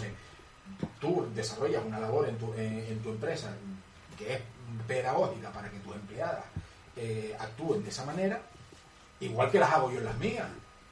¿vale? Y, y podemos decir, oye, no funciona. Pero es que el resto hay muchos que no lo hacen. No. No, lo hacen porque, porque ya, ya saben que tienen gente dentro de sus plantillas Claro. que lo que tienen en la mente es a ver dónde puedo pillarlo, a ver dónde puedo quitarle, a ver dónde puedo hacerle daño y si me paga bien y si no me paga no. Eh, también. No, esto es un barco en donde, un tiene barco, que, donde los marineros y el capitán tienen que funcionar de la misma manera. Hombre, Esto está es claro. Esto es un Eh. toma y daca. También es verdad, también es verdad, ¿vale? Hay- yo defiendo a los empresarios, ¿vale? Pero también hay muchos piratas también, ¿eh? De todo. También hay empresarios piratas, ¿eh? Vamos a ver. sí, quizás el problema viene por ahí. Ah, quizás también, todo, también es decir que afortunadamente que haber los haylos, como dicen los gallegos, pero también es verdad que no la inmensa mayoría, lo que pasa es que se suele satanizar más a los empresarios y en todos los conceptos, ¿no? Pero luego, claro, hay empresas, empresarios, hay trabajadores y trabajadores. De todo habemos en la vida, en la viña del Señor. Pero está claro que en uno de los momentos más difíciles que estamos pasando en estos momentos, aquí todos tenemos que arrimar el hombro. Totalmente. Y el que no arrime el hombro está muy equivocado. ¿Y dónde está equivocado? Pues está equivocado porque eh, pan para hoy, hambre para mañana. Y, y ojo, ojo, yo antes expliqué de que si usted le entra a su casa mil euros, la economía de un Estado es lo mismo. Un Estado no puede seguir, aunque estamos endeudados, el 115% de la deuda en este país, oiga, el Estado no puede hacer dinero. ¿No creen ustedes lo que dijo el hermano de Garzón, este que ahora prohíbe comer los chuletones y él se los manda a doble? ¿No? El hermano Garzón, que es un economista, decía que ¿verdad? se genera y se... ¿Quién es Garzón? Este no me suena. Garzón es el ministro de Comercio. El ministro de Comercio. Sí, uno que de, de izquierda hundida. Es que no me suena ese hombre. Hace tiempo que no lo veo. Ese, ¿Será por ese, eso? ese, ese mismo. Ese mismo. Fíjate qué curioso. El hermano que es un economista dijo, cuando era asesor en el Ayuntamiento de Madrid con Carmena, eh, dijo lo siguiente, no, porque es la economía, pues se, se fabrican o se imprimen billetes, ¿no? España no puede imprimir dinero. Es que, eso, vamos pero vamos a ver, Solamente hay tres países en el mundo que pueden hacerlo. Pero usted, eh, vamos a ver, vayan ustedes a las hemerotecas y verán que eso lo dijo el hermano de Garzón, Sí, sí, sí. estando en el Ayuntamiento de Madrid. Mire, de al galgo. Eh, eh, ¿Ustedes creen que un Estado puede llegar e imprimir billetes? ¿Ustedes creen que un Estado puede llegar a decir, hombre, vamos a, a generar hoy mil millones de billetes, de mil millones de billetes de 500 euros y a regalárselos al pueblo? Eso no es posible. No, pero tampoco, tampoco posible, ¿eh? Porque ahora mismo a partir de mil euros no puedes pagar en efectivo. Bueno, pero no, pero suponiendo, O sea que pero, tampoco- pero, no, no, vale, pero que vale. la gente ignora, o sea, un Estado no puede generar dinero. Cuando hablamos de deuda pública, cuando hablamos de deuda pública, quiere decir que los presupuestos del año 21, los presupuestos que están aprobados del año 21, y estamos en el mes de julio, tenemos ya endeudado más del 60% de lo que nos queda de año. Quiere decir que ya lo tenemos gastado y ya estamos comiéndonos del del año que viene. O que es lo mismo. Entraron mil euros a la caja del gobierno y se han gastado mil eh, trescientos cincuenta. Y eso no puede ser. Lo puedes hacer un mes u dos. Pero es que al mes siguiente tienes que decir, si gano mil euros, si gano mil euros, tengo que ir reduciendo lo que me gasté de más el mes pasado. Y a los meses siguientes, ¿para qué? Para poner eh, la economía a cero. ¿Es verdad que ahora Europa permite más del 3% del PIB de endeudamiento? Sí, por la crisis. Pero ojo, no mucho más. No mucho más del 3%. Porque si ustedes mal lo recuerdan, acuérdense aquello de que no bajamos el, el, el IVA a las mascarillas porque Europa no nos deja. Y Europa dijo, ¡eh! A ustedes a mí no me echen la culpa. Ustedes tienen competencia para hacerlo. Oiga, que no podemos bajar el IVA del precio de la luz. Mentira. Europa, hay países de la Unión Europea que el más caro, aparte de España, está en el 10%. Hay quien los tiene. Portugal, que lo tenemos al lado, una economía más pobre, lo tiene por debajo del 8%. Bueno, más, más pobre, entre comillas. ¿eh? O- o entre comillas. Porque nos han cogido la delantera Exacto. muchas cosas. Entonces, esto es lo que no podemos hacer y los empresarios y los trabajadores y todos tenemos que contribuir. La carretera por la que uno pasa no la construye el gobierno. No la construye el gobierno. la, contribui la contribuimos nosotros a que eso se haga. La sanidad pública la contribuimos nosotros para que estemos. Las universidades nosotros. La enseñanza nosotros. El sistema de salud nosotros. ¿O es que ustedes creen que el señor Sánchez abre la gaveta y dice voy a hacer... No, no. Eso es porque es dinero nuestro. El dinero público es de todos los españoles. Y para que se hagan ese tipo de cosas tenemos que contribuir todos. Ahora, claro, si contribuimos todos para mantener más de 700 ascensores, ¿cómo es? ¿Asesores o ascensores? son ascensores porque suben, bajan, más o menos. Tenemos 23 ministerios. Y oiga, no me gustaría que nadie, más que nada porque me tiro piedras sobre mi tejado, el mío, no en la radio, en mi otra profesión. El pasado día 15 de julio había un acto en el Palacio Real de homenaje a las víctimas, a los médicos, a los sanitarios, a los fallecidos, familiares, los fallecidos por el COVID. Un acto real. Oiga, eso sí, ¿eh? Habían 400 coches oficiales. Porque ahí iba el ministro, e iba la peluquera, todos iban en coches oficiales.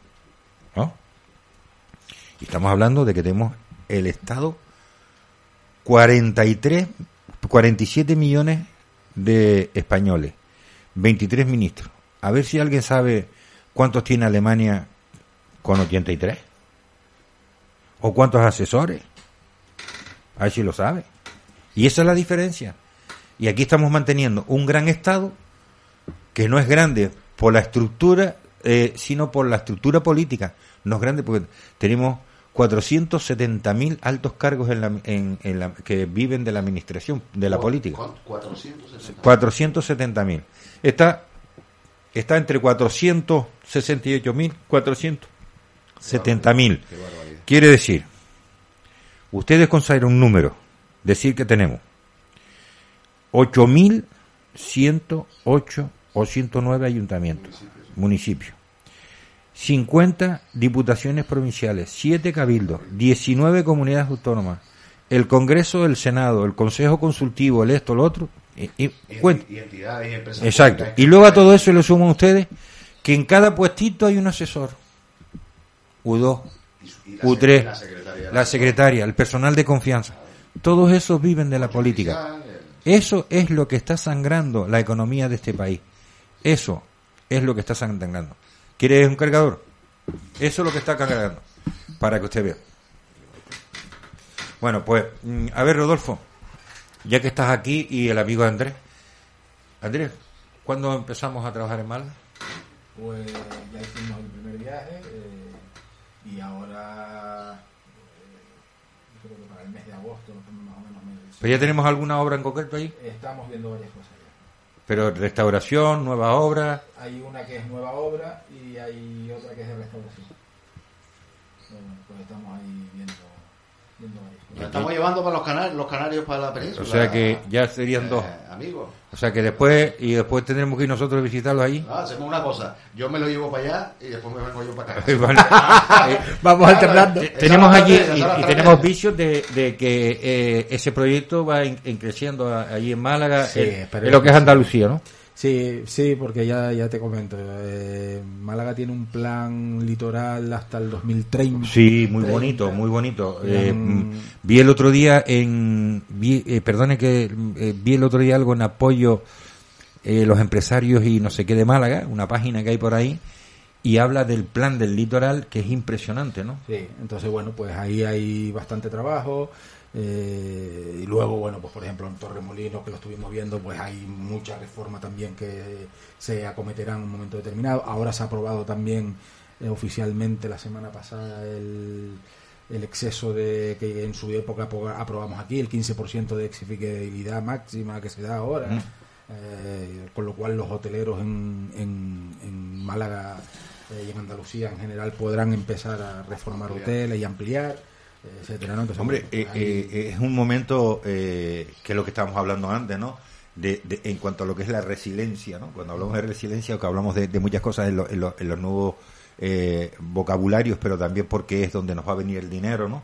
De Europa, mm, una de las cosas que se ha puesto de acuerdo, creo que muy bien, la planta alojativa hotelera no solo en Canarias, que es importante, eh, es importante, Andalucía eh, tenemos mm, mm, Barcelona, eh, Canarias, eh, Baleares, Andalucía y Madrid, ¿no? Una cosa es la- el sector turístico en plantas alojativas, hablo de plantas alojativas, ¿no?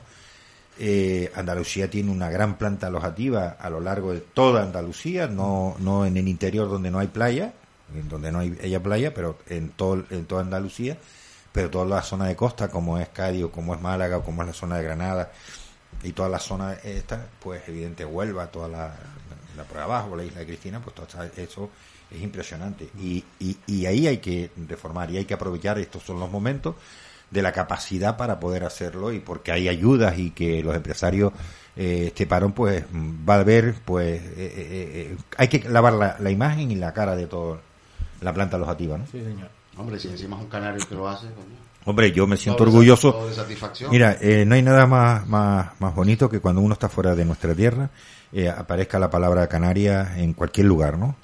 Eh, y yo, mm, yo me acuerdo hace, eh, era un tal Felipe, que tú hablaste antes de él, que además era andaluz, y en la época de la, de la clandestinidad lo llamaban Isidoro, eh, me- yo iba a Estrasburgo, ¿no? Yo iba a Estrasburgo porque estábamos por allí haciendo algunas cosillas al Consejo de la Juventud de Europa, en el cual yo participaba.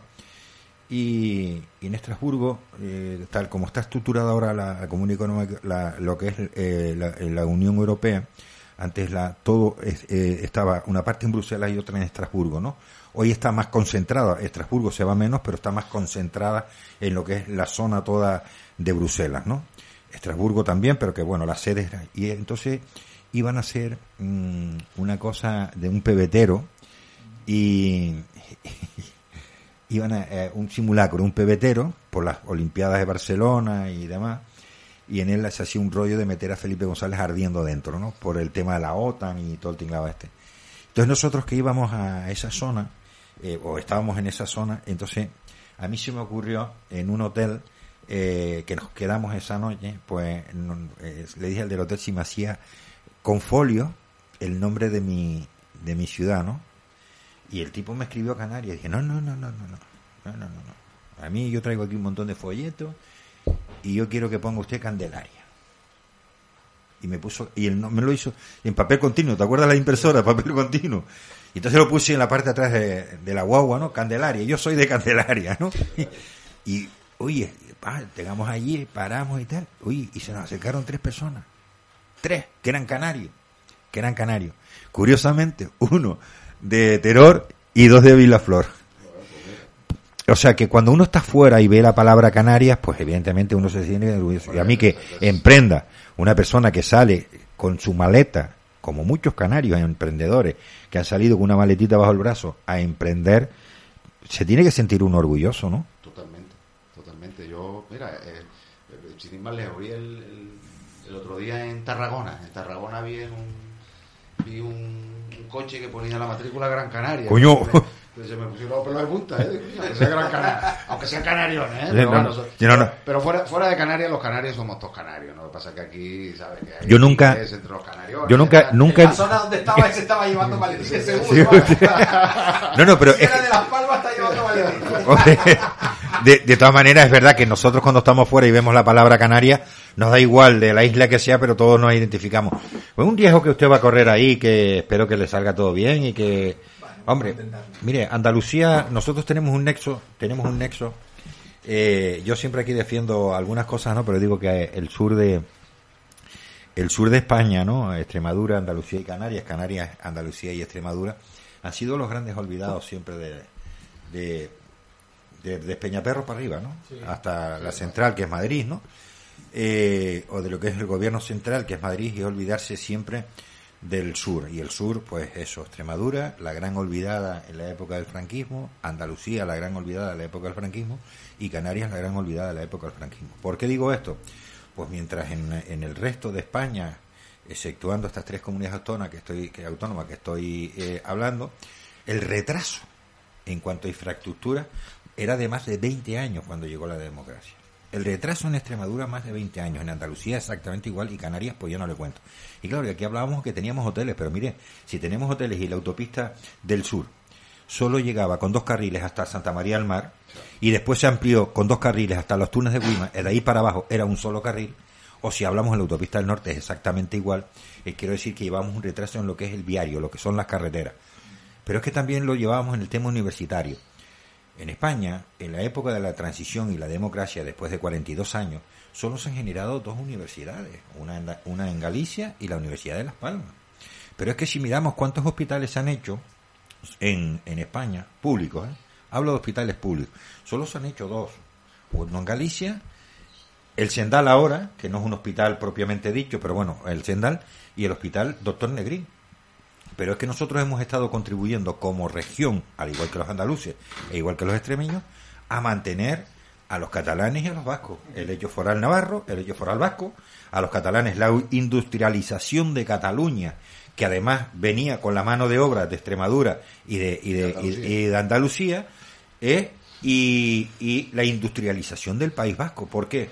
Porque en la época de la guerra civil o posguerra civil, pues Franco, para tener contentos a uno, le mandaba un tema para arriba, para los vascos, y luego para el otro lado, para que los catalanes no estuvieran tocándole los memoles a Franco. Y entonces de, eh, desprotegía al sur. Porque siempre hemos sido sumisos. Caso error, que hemos sido, incluidos los canarios, que tenemos resoluciones de la ONU de nuestra, eh, nuestra situación, pero es así, y esto es lo que es malo. Pues por lo tanto, hoy, ¿qué podemos hacer? Pues invertir, salir, no quedarnos. Afortunadamente ya no existen fronteras entre, entre los territorios, y si podemos abrir y, y emprender en Andalucía, me parece genial. Me parece de lo más. Y, aparte de eso, que en Andalucía se está haciendo un buen trabajo por, por a mi juicio, ¿no? político de gestión. Ahora le voy a preguntar de política de Andalucía, ¿eh? La, verdad es que son 40 años de socialismo que... Por cierto, dos años consecutivos con superávit, ¿eh?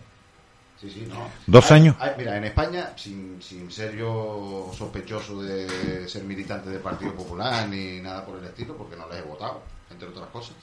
Pero cualquier, cualquier ciudadano tiene un, un error. Pero, pero sí es verdad, pero sí es verdad. bueno, oye, rectificar es de sabio, nunca se sabe. Pero hay dos modelos en España de gestión ¿vale?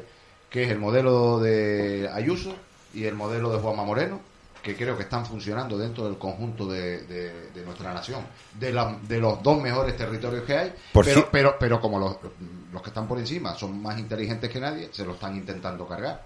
Fíjate. Lo que funciona se lo están intentando cargar. Ayer el informe otra vez de más de 170 empresas se han dado de alta en el último mes mm, del 15 de junio al 15 de julio, más de 170 grandes empresas se fueron de Cataluña a Madrid. Por algo es, ¿no? y, seguirá pasando. ¿eh? Bien, y ahora yo te pregunto. Es que, eh, emprender, estar, en una empresa en Cataluña ahora mismo es un riesgo, ¿eh? O sea, el que tenga una empresa en Cataluña ahora, con la incertidumbre que hay y demás.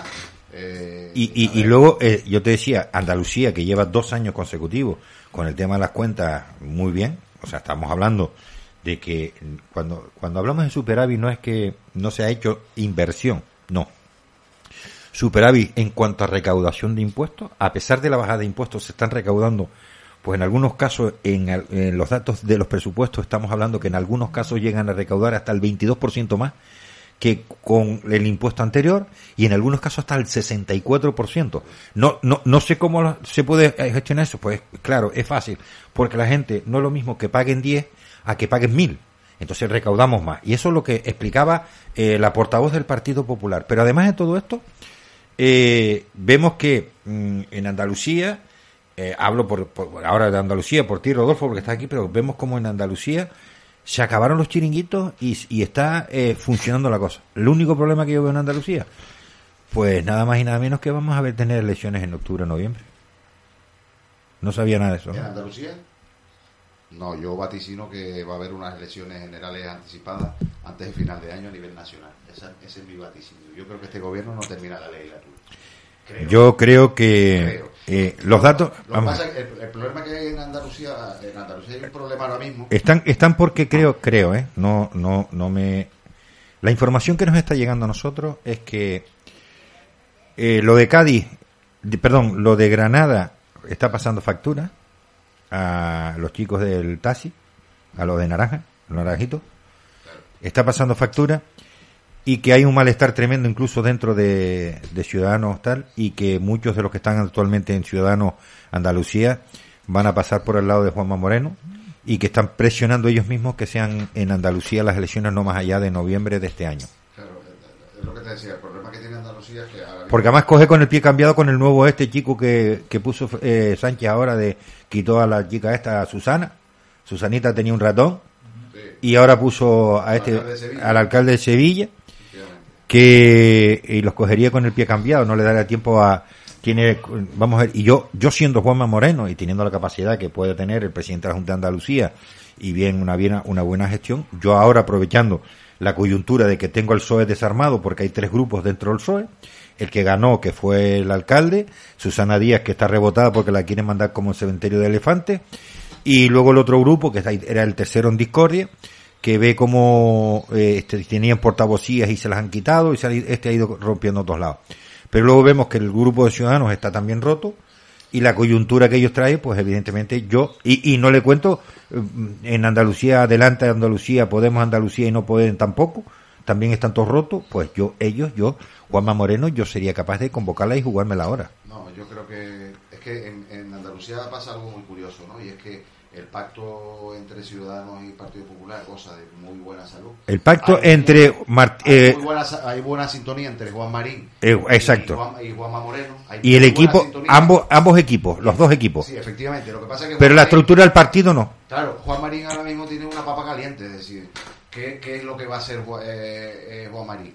Yo, si fuera Juan, eh, Juan Marín y veo el panorama que tengo en mi partido, que se va a desintegrar, porque más pronto que tarde se va a desintegrar, pues o bien me pasaría al grupo mixto para seguir mm, gobernando y teniendo el pacto Buena Salud en beneficio y en pro de los ciudadanos, o bien me iría al Partido Popular Ah, yo creo que al final se va a integrar. Yo confío en Juan Marín, en su inteligencia y en su movimiento que haga, porque si no, mm, los intereses de un partido no pueden estar por encima de los intereses de los ciudadanos, más aún cuando el pacto está funcionando bien y la gestión está funcionando bien. En Andalucía habían 800 y pico chiringuitos, empresas públicas de 3, 4 o 5 empleados que no hacían prácticamente nada. Hombre, 800 y pico, ¿eh? Eh, se dice rápido, Ojo, ¿eh? y ha habido algunas con más de 30 trabajadores que nunca han aparecido a trabajar y cobrando todo. Y con sueldos de 100.000 euros. Y el Juanma Moreno se está cargando eso poquito a poco de una forma así como muy sigilosa. Hombre. está haciendo una buena estrategia. No, no, la estrategia está siendo porque, genial. Porque yo no sé si ustedes han visto algún escándalo que no, No. ha habido en Andalucía. No. Y están desapareciendo cosas.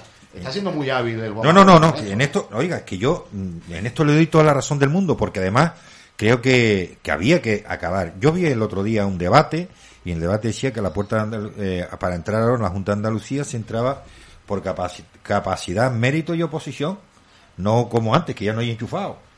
Yo creo que, mm, eh, que la- eh, vamos a ver, estamos hablando del mayor escándalo de corrupción de este país, lo tenemos en Andalucía, y el mayor. Entonces, claro, hombre, lo- yo eh, cuando le he sacado el tema este de la, de la política, es que ayer incluso vi una tal Inés que no se arrima ya, arrimada, y, hoy, hoy sí, menos mal, hoy, menos mal que no tengo a nadie de Ciudadanos aquí, porque me estoy metiendo con ellos. Pero bueno, eh, lo que decía, Inés Arrimada ayer hablaba, eh, hubo un cónclave ayer de, de Ciudadanos a nivel nacional y hablaba de la no eh, absorción por parte del Partido Popular de Ciudadanos, la no integración de Ciudadanos en el Partido Popular. Y hoy veo que a un tal Valls, que es el portavoz de Ciudadanos, eh, eh, el señor Val ya incluso se atreve hoy a decir de que, que va a ser un- también entrar en un cordón sanitario en contra de, de Vox, ¿no? Y, demás, ¿no? Y yo creo que el respetito tiene que, el Ciudadanos tiene que tener un respeto, primero porque Vox tiene 52 diputados a nivel nacional, Ciudadanos solo tiene 10, y Vox tiene más representación a nivel nacional que ya que Ciudadanos, porque Ciudadanos, eh, eh, usted, en una guaguita de esa chica, en monovolumen, ya caben todos. Yo no le auguro futuro con pena, ¿no? Porque, bueno, yo pertenecía al proyecto y ustedes lo saben, pero no le auguro un futuro muy esperanzador a, a Ciudadanos, ¿no? Porque tomó un rumbo que, bajo mi punto de vista, al final los pesos pesados se fueron, se quedó el barco un poco a la deriva. Creció muy rápido y no ha sabido mantener esa estructura, se ha ido a. Efectivamente, a mí Inés Arrimada me ha decepcionado porque la No, veíamos... yo, te iba a decir, yo te iba a decir, Inés Arribada no es Albert Rivera. Albert Rivera sabía lo que, lo que, lo que hacía, Es sabía muy- lo que estaba tocando, sabía Y tocó, moverse. Era y es un gran estratega. ¿no? Lo que pasa es que se equivocaron. Hay un momento que pagó el error del, de- del error. Confió. Yo mm, vi el otro día una entrevista que le hacían que se llamaba Lo Muy Personal y dijo todas las claves por las cuales él se equivocó, ¿no? Y una de ellas fue medir mal en aquel momento, cuando aquel famoso pacto con el señor Sánchez. Lo midieron mal y esa fue la estrategia. Y el intentar acorralar al Partido Popular también fue mal, una, una mala acción, porque estamos hablando de, de, de que ya cae, ahí fue donde cayó todo esto. ¿no? Pero ahora mismo, ahora mismo, en estos, en estos momentos, en estos momentos que tenemos una situación bastante complicada, pues compleja, porque ya lo dije hace un rato, ¿no? Eh, un gobierno donde el Tribunal Constitucional, ojo, ¿eh? No crean ustedes que la broma del Tribunal Constitucional lo que ha hecho el Tribunal Constitucional, no crean ustedes que es una broma. Señores, no es ninguna broma. Ustedes saben de que si hacen una lectura estricta de la norma y de lo que dice la sentencia, ustedes saben que un buen gobierno se tenía que haber ido ya para su casa al momento de salir la sentencia, pero ustedes saben que ni una multa, ni una sola multa, y que se pueden pedir daños y perjuicios por todo lo que ha ocasionado este gobierno, a los empresarios, a las personas. Sí, sí, totalmente. ¿no? ¿Ustedes saben lo que es eso? Bueno, hay muchos que han recurrido. a- Hoy mismo el señor Conde Pumpido, te lo regalo, por cierto, Conde Pumpido, que salió en defensa del gobierno y que está en el Tribunal Constitucional, en el año 12, me refiero al año 2012, siendo miembro del Tribunal Supremo, condenó a una persona, a otro juez, inhabilitó a otro juez por las mismas palabras que dijo el señor Pumpido con la sentencia del Tribunal Constitucional. A ver si el Tribunal Constitucional es capaz de inhabilitar al señor Conde Pumpido, que es la voz de su amo, por quien está eh, ahí, por lo que dijo sobre la sentencia. Él lo hizo en el año 12. Y ojo, cuando tú estás en un alto tribunal, te tienes que callar la boca si no te gusta la sentencia o haces un, un mero hecho de un voto particular a lo que estás haciendo. Pero lo que no puedes hacer es ir contra la mayoría. Cuando ya hay más de tres jueces, de seis que han votado a favor de que el estado de alarma era inconstitucional, donde han dicho, hemos estado recibiendo presiones de la ministra y vicepresidenta Carmen Calvo, hemos estado recibiendo presiones del gobierno para que nuestro voto fuera diferente. Ah, entonces, ¿a quién creo yo? ¿A los cinco que votaron en contra y creían que había que mantener? ¿O esos no están presionados por el gobierno? ¿No? Es lo que hay. A ver, Rodolfo, nos bajamos rápidamente que nos vamos a ir porque ya llevamos un ratito aquí, ¿no? Y usted tendrá prisa. No se fíe usted por mi reloj porque el reloj está como yo. Va- Si fuera, si el reloj fuera adelantado, era mío. Bueno, pero yo cuando vengo aquí lo bueno que tengo es que aquí una hora menos. Me da una hora más para hacer más cosas. Mire, eh, eh, eh, estamos en una situación grave ahora mismo. ¿Cómo está la situación en Andalucía, en, en- en toda España, del tema de la pandemia, no? Yo hoy, mi preocupación es hoy, estoy viendo que mi municipio de Candelaria, municipio de Candelaria, la pandemia, hoy ¿Tiene hemos... los datos? ¿Tiene los datos? No, lo- no. Sí, tengo todos los datos ya hoy. Tengo los datos de hoy, son brutales, ¿no? Bueno, brutales en el sentido de que esto se veía venir. Aquí hay graves problemas, pero graves problemas porque tengo, vamos a darlos porque los tengo por municipio. Estamos buscando por aquí que los tengo por municipio. Ah, me los mandan a las dos y media. Aquí están. Vamos a ver. Los datos de hoy son en toda Canarias. Hemos tenido hoy, eh, vamos a ver, fallecidos cero. Hemos tenido 440 altas. En Tenerife hemos tenido 245 altas.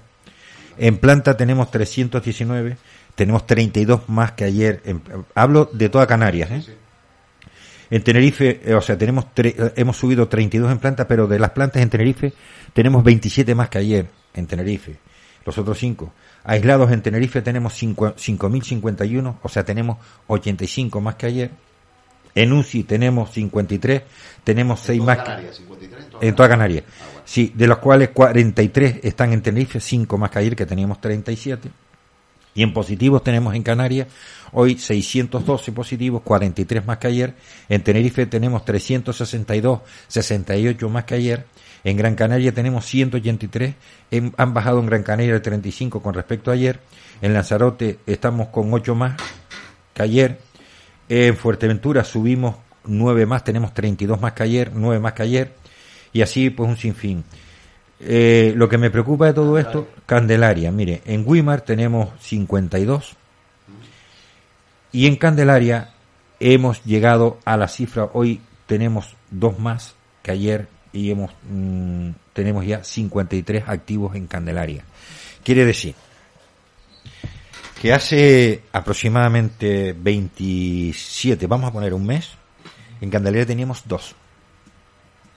En Weimar uno, en Arafo ninguno. En la zona nuestra de- del valle tenemos 52 en Weimar, 53 en Candelaria y tenemos 6 en Arafo. Son bastantes, por una población de 45.000 habitantes. Son muchos. Pero me preocupa Candelaria. Hombre, por supuesto.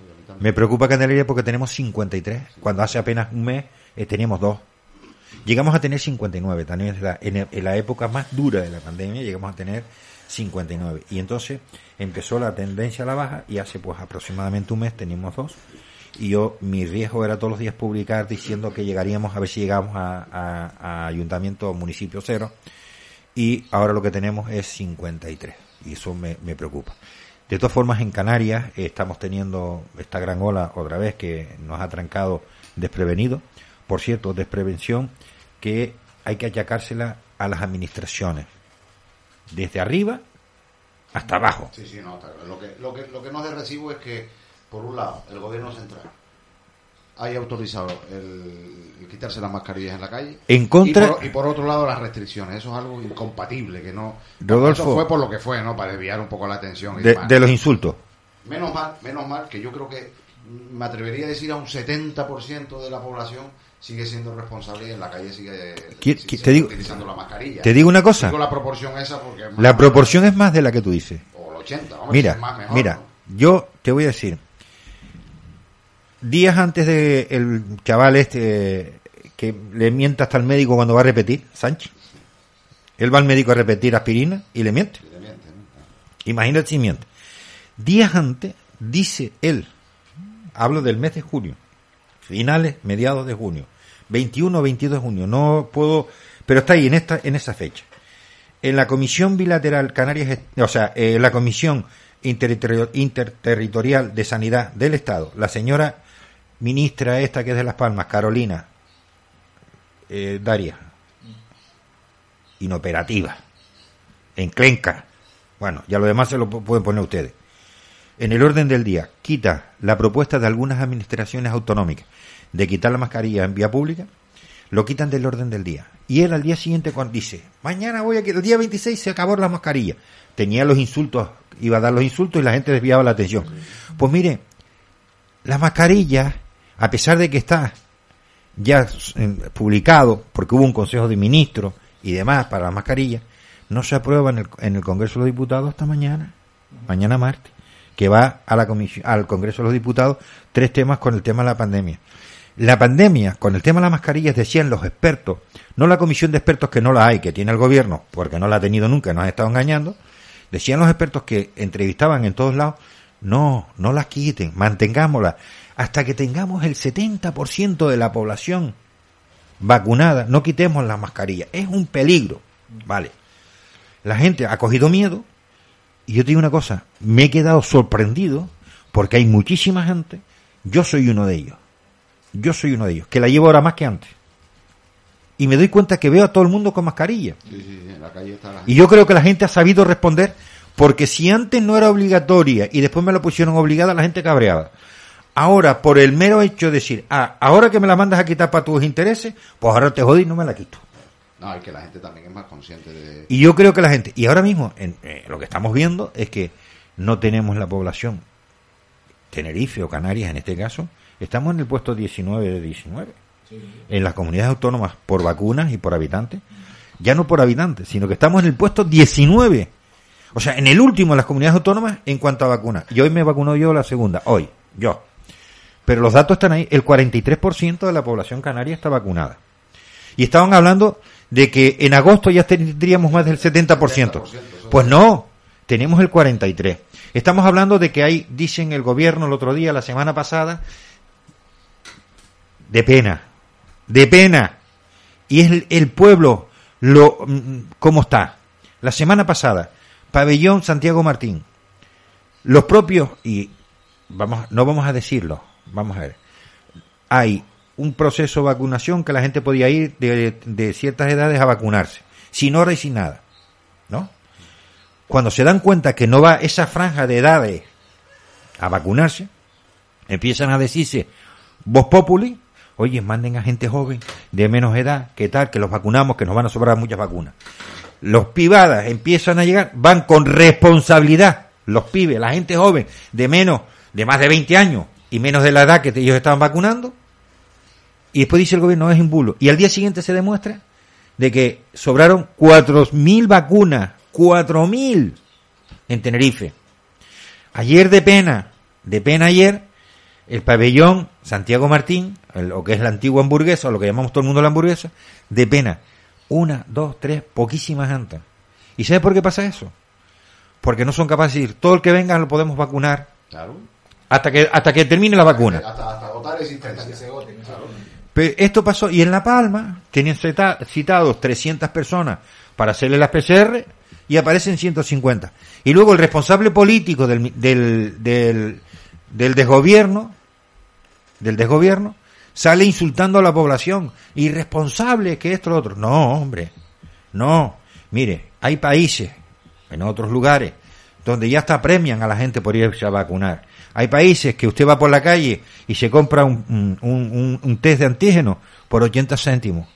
Hay países donde le dan tres test de antígenos al día o a la semana para que usted, oiga, aquí esto parece que todo, todo. No, de todas formas, yo te digo una cosa, vamos a hacer un poco justo. Yo creo que en esta. Háblele al micrófono que no te ha mordido hasta ahora. Yo creo que, yo creo que para ser justo, eh, aquí hay, hay culpa por parte y parte, ¿no? La administración, evidentemente, tiene su responsabilidad pero también es verdad que hay muchos de los ciudadanos que no cumplen las normas de seguridad, va a la fiesta, sobre todo la gente joven. Sí, pero a, ver. ¿A quién está infectando más ahora? Pues a la gente joven, que son los que piensan que esto ya se ha acabado, que se van de fiesta. Pero también en junio, también en junio del año pasado, un tal Sánchez salió a la población y dijo, venga todo el mundo a las playas, hemos batido, hemos convencido, hemos vencido el, el virus, ¿no? Sí, sí, no, por eso te digo que... y si tú ves que un consejo de... Exacto. Y si tú ves que los propios responsables políticos están en tertulias televisivas, están en consejos de ministros, están en reuniones, no tienen mascarilla, no guardan la distancia social, ¿y tú qué crees que la gente dice ahí? Si no lo haces tú, lo voy a hacer yo. ¿No lo haces tú, que, que tiene que dar ejemplo, lo voy a hacer yo? Pues no. Eh, el ejemplo tiene que empezar por quien tiene la responsabilidad, ¿no? Pues eso... es el problema que tenemos aquí en nuestra matria. En nuestra matria, matria es España. Mire, decía decía ayer un... Iba a decir un taco, pero no, no, no diga usted taco, que eh, después de taco está Barranco Grande. Pero como decía aquí, mándese una papa. ¿eh? Es que, una papa. o aquello que decía el otro, dice, mira que hay que tener producto que pone la gallina, y dice el otro, y que pone la gallina, y dice, coño, huevo. No, no, no, pero es que estemos en, en esta situación, yo, vamos a ver, yo espero que esto se acabe, Espero que esta pandemia, que la gente siga siendo responsable. Mire, yo he estado hoy, eh, no por mí, yo fui a vacunarme mm, a, a, donde me mandaron, al CTK, un control exhaustivo, todo muy bien, esto, lo otro, la distancia, bueno, lo típico, ¿no? ¿Te tocaba ya? No, no, esta es la segunda ya. Ah, la segunda. Sí, pero yo fui de los últimos. Pues te llamaron de los primeros, por los jóvenes que eres tú. ya pues, sí, pero, pues el mismo día que fui, el día que... No me han llamado a mí. Pues el mismo día que fui a vacunarme, dice que allí un cartelito, hoy vacunamos con AstraZeneca. Y coño, y ese día, dice, menores de 60 no se pueden vacunar con AstraZeneca. Y me tocó a mí el último. Digo, me cago en la leche. ¿La de Mercadona? O la, Dice que los últimos serán los primeros. y hoy me tocó la segunda. Y esta mañana estuve en, en la dársena comercial viendo el tema de las PCR, que es donde están haciendo las PCR dentro tal. Y uno dice, coño, pero ¿cómo es posible? Yo veo aquí gente y que la gente está colaborando, la gente está viniendo. Hombre, yo eh, llegué allí y dije, mire, ¿me la puedo hacer? Y me dijeron, ¿usted está citado? No, pues entonces no se la hacemos. Pero, ¿entiende? Y luego veo todos los días que han dicho que hay no sé cuántos millones de PCR. Pero en fin, es lo que tenemos. Y no vamos a seguir hablando de, de más, nos vamos a ir despidiendo, don Rodolfo. Yo, mm, siempre para mí es una satisfacción. ¿Tiene algo usted ahí en el tintero? Sí, bueno, teniendo, eh, él, él no, él nunca tiene la libreta vacía. tú sabes que yo siempre tengo cosas que, que hablar. Pues dispare usted que estamos acabando. ¿eh? Dispare usted. No, bueno, yo simplemente, mira, varias cosas. En primer lugar, eh, apelar a la población, a nuestros conciudadanos, a que sigan respetando las medidas de seguridad, que esto no es una broma, que esto es una pandemia que se ha llevado por delante a muchísima gente, ¿no? Que han fallecido, por desgracia, y que todavía no estamos, no estamos en el final. Eh, yo no sé si estamos a mitad o estamos en tres cuartas partes, pero esto no es el final. eh, Todavía nos queda, todavía nos queda. Con lo cual queda el último esfuerzo y apelo a eso, a la responsabilidad, sobre todo a la gente joven, que son, suele ser un poco más inconscientes. Y bueno, eso por, por un lado, ¿no? Eh, por otro lado, ¿por qué no? Me gustaría hoy recordar y saludar pues a todos los amigos y compañeros que han pasado por esta casa durante todos estos años. No quiero nombrarlos a todos porque probablemente me quede alguno en el tintero. Pero- Suele pasar. pero sí pero sí me gustaría agradecer a desde que bueno, desde que se empezó en, en- ahí en el volcán hace ya cuánto Tomás muchísimos años Bueno, realmente desde que empezaste tú a estar colaborando con nosotros, pero nosotros ya hemos cumplido el, el nuestro objetivo de 19 años, digamos así. El- la fuerza empezamos en el 2005, serían 16 y un poquito tres años antes ya eh, éramos más flojitos, pero ya en el como así fuerte cuando ya bajamos al centro comercial, del centro comercial eh, hemos ido así. Ya llevamos pues, los 19 añitos. Pues un saludo para, para todos los que han hecho la radio posible durante todos estos años Fíjate tú que en aquella época no había ni Facebook, no no había no había no había Facebook, no había WhatsApp, no había nada de me eso. acuerdo que había un buen amigo eh, que paz descanse porque falleció Sí. eh, que era no recuerdo su nombre si era policía local de Santa Cruz es posible Eh, eh, tú dices Vicente. Vicente. No, perdón, perdón, No, perdón. Vicente. Eh, Cabre- Valentín Cabrera Cabrera. Valentín, Valentín, Valentín. Cabrera Cabrera. Falleció hace unos meses. Por eso, Por, por eso, cierto, la hermana muy buena seguidora y Carmen, que es de eventos, una persona exquisita, Carmen, que ha, ha fallecido estos días, días pasados su, su hermano, Carmen Rodríguez. También estaba Guillermo Redondo, también falleció don Guillermo Redondo. Y de todo el entorno nuestro, dentro de nuestra, eh, ya somos mayores y somos, eh, ha fallecido Valentín Cabrera, Guillermo Redondo y también Pedro Sosa Calcina, ¿no? De tres compañeros, uno policía nacional, otro policía local y Guillermo, eh, funcionario de, del Ministerio de, de Estadística de Hacienda, ¿no? un recuerdo para todos ellos. Eh, como tanto Andrés se va a ir a Málaga, pues dentro de los proyectos futuros que tengo es, pues no sé, hacer alguna cosilla por aquí, por, por la tierra. ¿eh? Así que estaré más, más en contacto con mi tierra para que nadie eh, se sobresalte. Yo un día decidí no dedicarme a la política, con lo cual no me voy a dedicar a la política. Te lo digo por si me ven más por aquí o algo, ¿no? Porque yo conozco el caminar de la perrita. ¿eh? Tranquilo, tranquilo, que no, que eso ya un día. Que hacen falta políticos, ¿eh? ¿eh? Ya, ya un día lo decidí y no me es No, rentable. no, o sea, no me eh, es es que. Andrés acaba de decir una cosa que es muy importante. Hace falta políticos. ¿Eh?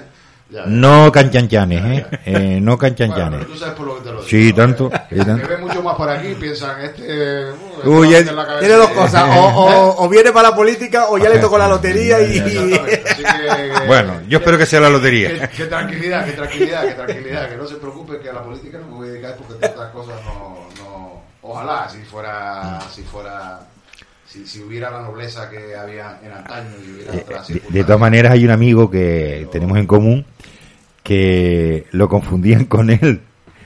A- al amigo decía que era Rodolfo y a Rodolfo le decían que era el amigo. O sea, los dos tienen el mismo problema, que perdieron eh, pelo muy jóvenes. Sí, ¿no?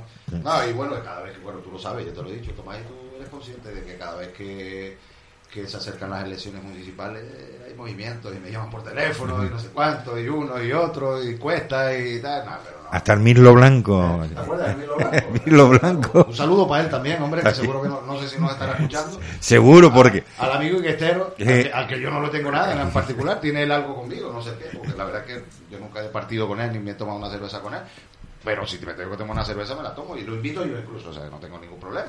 Así que un saludo para él también. Bueno. Un saludo para él. Y además tiene un nombre muy parecido al mío, con lo cual eh, tenemos- alguna Sí, siga usted, siga usted que va a salir bien hoy. Bueno, a mí me vamos por todos lados. Y bueno, la verdad que si me permite, si me permite, si me permite, dos, dos últimas cosas. ¿no? Primero, eh, estoy no orgulloso, sino lo siguiente, de haber nacido en un municipio próspero como Candelaria, del que me siento orgullosísimo y cada vez hablo de él cada vez que puedo. Eh, me gusta mucho ver la actividad comercial que tiene la zona de Punta Larga, la zona de, de abajo de la avenida, de los- la restauración, la gente paseando y demás. A mí eso me da pues, una alegría y me da más alegría incluso cuando veo que los comercios funcionan, que están llenos, que porque detrás de eso hay mucho esfuerzo, mucho sacrificio. porque Mucho sacrificio personal. sabemos, ¿no? Y yo cuando veo que un negocio funciona, la verdad que me alegro y cuando veo que uno cierra, me da pena. ¿no? Tú sabes que vivimos en un mundo de envidia, ¿no? Pero yo cuando a una persona le va muy bien, yo me alegro, o sea, yo no me, envidio, porque detrás de eso hay muchas cosas que desconocemos, ¿no? Eso por un lado. Y por último ya, simplemente, si me permite, si me permite, pues yo me gustaría agradecer públicamente a- al personal que conforma mi empresa, porque durante estos días que hemos pasado, lo hemos pasado francamente mal, eh, me han dado una lección, me han dado una lección de compromiso, de capacidad de trabajo, de, reafirmar la filosofía que un día imprimí en mi empresa y que veo que ha calado, con lo cual mi agradecimiento porque quizá tengo un equipo que no merezco, ¿no? Por lo manta que puedo ser yo. Pero, pero sí, quería hacer un reconocimiento público a todo, a todo el personal que conforma mi empresa, que no son 10, 15 ni 20, sino son muchísimos más, ¿no? Y detrás de ahí hay familia y eso me ha dado a pie a mí a tener una responsabilidad mayor, si cabe, pues para seguir en el empeño, seguir todos los días esforzándome y para de alguna manera no fallarle y, estar en deuda con, con todos ellos, ¿no? Y bueno, perdón por, por, eh, por la exposición tan larga y por todo lo que hablo, pero bueno, un saludo a todos los oyentes y mi corazón siempre estará aquí en Candelaria y muchas gracias por invitarme, Tomás. Pues yo darle las gracias tanto a usted, augurarle al amigo don Andrés, a partir de ahora amigo, lo digo en el sentido cariñoso de la palabra, de que tenga grandes éxitos en, en Andalucía y en Málaga en este caso, pero que empiece por Málaga y, se expanda por toda Andalucía, que los canarios donde quiera que, que vamos y emprendemos, solemos, solemos triunfar, y cuando digo solemos, porque algunos también hemos hecho algunas cosas fuera, lo que pasa es que hemos tenido que regresar a nuestra tierra y dejar las cosas atrás. Y, todo, y ahí está, ¿no? Canarios por el mundo, ¿no? Y si vemos el programa Canarios por el mundo, vamos a un sitio que se llama Canarios por el mundo, buscamos, vemos la cantidad de, de ejemplos que tenemos como canarios. Y en esta, en esta casa, nosotros podemos decir que estamos orgullosos del ejemplo que tengo yo con, con, el, con el amigo Rodolfo, que ha tenido que emigrar de aquí. Y como el amigo Rodolfo, mm, una vez dando una charla en el antiguo ayuntamiento, o lo que todo el mundo llama el ayuntamiento viejo, y una charla sobre temas de emprendeduría y de riesgos y demás, estaba él.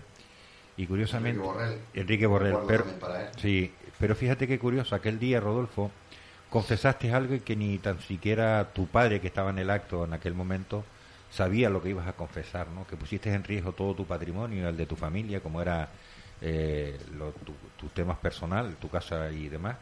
Que, me, que, me la, que me las vi y me las eché para pagar la hipoteca y para poder comer, ¿eh? Exacto. Y no se me caen los anillos, ¿eh? Bueno, primero Pero, porque no tengo, ¿no? pero te acuerdas Pero aquel las día cosas son como son, ¿no? que dijiste la palabra aquella. ¿no? Voy a decir algo que mi padre se va a enterar por primera vez y, y seguro que si se llega a enterar que lo hago me mata. Y bueno, pues yo me siento orgulloso pues de esa gente que sale a trabajar fuera, que está fuera y que emprende y que tiene suerte fuera, que aquí a lo mejor le cierran más puertas. A todos, pues darle gracias. Don Andrés, muchas gracias y hasta su Muchas casa. gracias. Espero que cuando esté en Andalucía de algunas conexiones que hagamos con Rodolfo también podamos hacerlas con usted. Nosotros sí es verdad que tenemos ya ganas que esto acabe para seguir dándole, estamos dando un impulso a todo esto, pero queremos que esto se nos acabe y poder tener los estudios que todas las tardes hacíamos aquí entre 5 o 6, a veces no cabían las personas y teníamos que traer sillas de la casa para eh, estar todos aquí dentro y demás. Pero que esto acabe y que esto sea un bien para todos.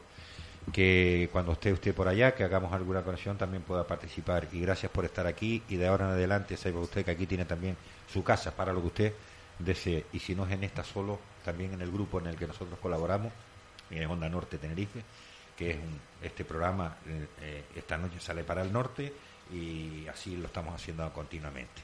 Y a todos los ciudadanos, recuerden que es muy bonito salir, pero uf, mucho más orgulloso es cuando llegamos.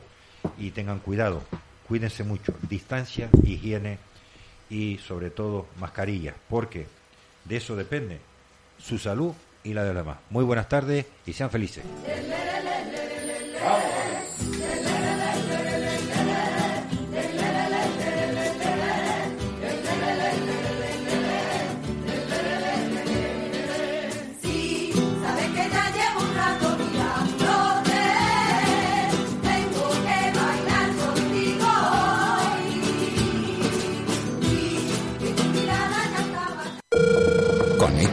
Nosotros.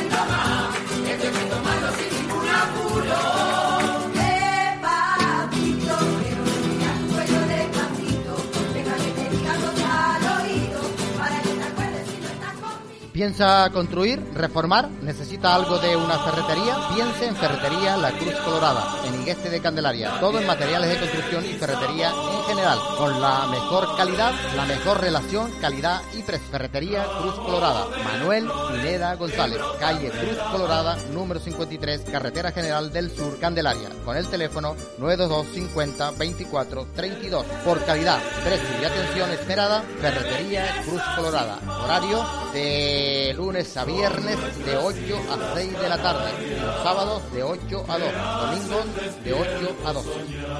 Lo mejor para su salud, fisioterapia Amansi, Osvaldo Oliva. Recomendado por los mejores médicos, los mejores profesionales y la última tecnología médica al servicio de su salud. Póngase en buenas manos, póngase en manos de los mejores. Fisioterapia Amansi, Osvaldo Oliva. Fisioterapia Manse está en Casaroma, local 11 La Hornilla, Candelaria, con el teléfono de cita previa 922 50 66 21. Recuerda, lo mejor para tu salud, Fisioterapia Amance, Osvaldo Oliva. El teléfono de cita previa 922 50 66 21.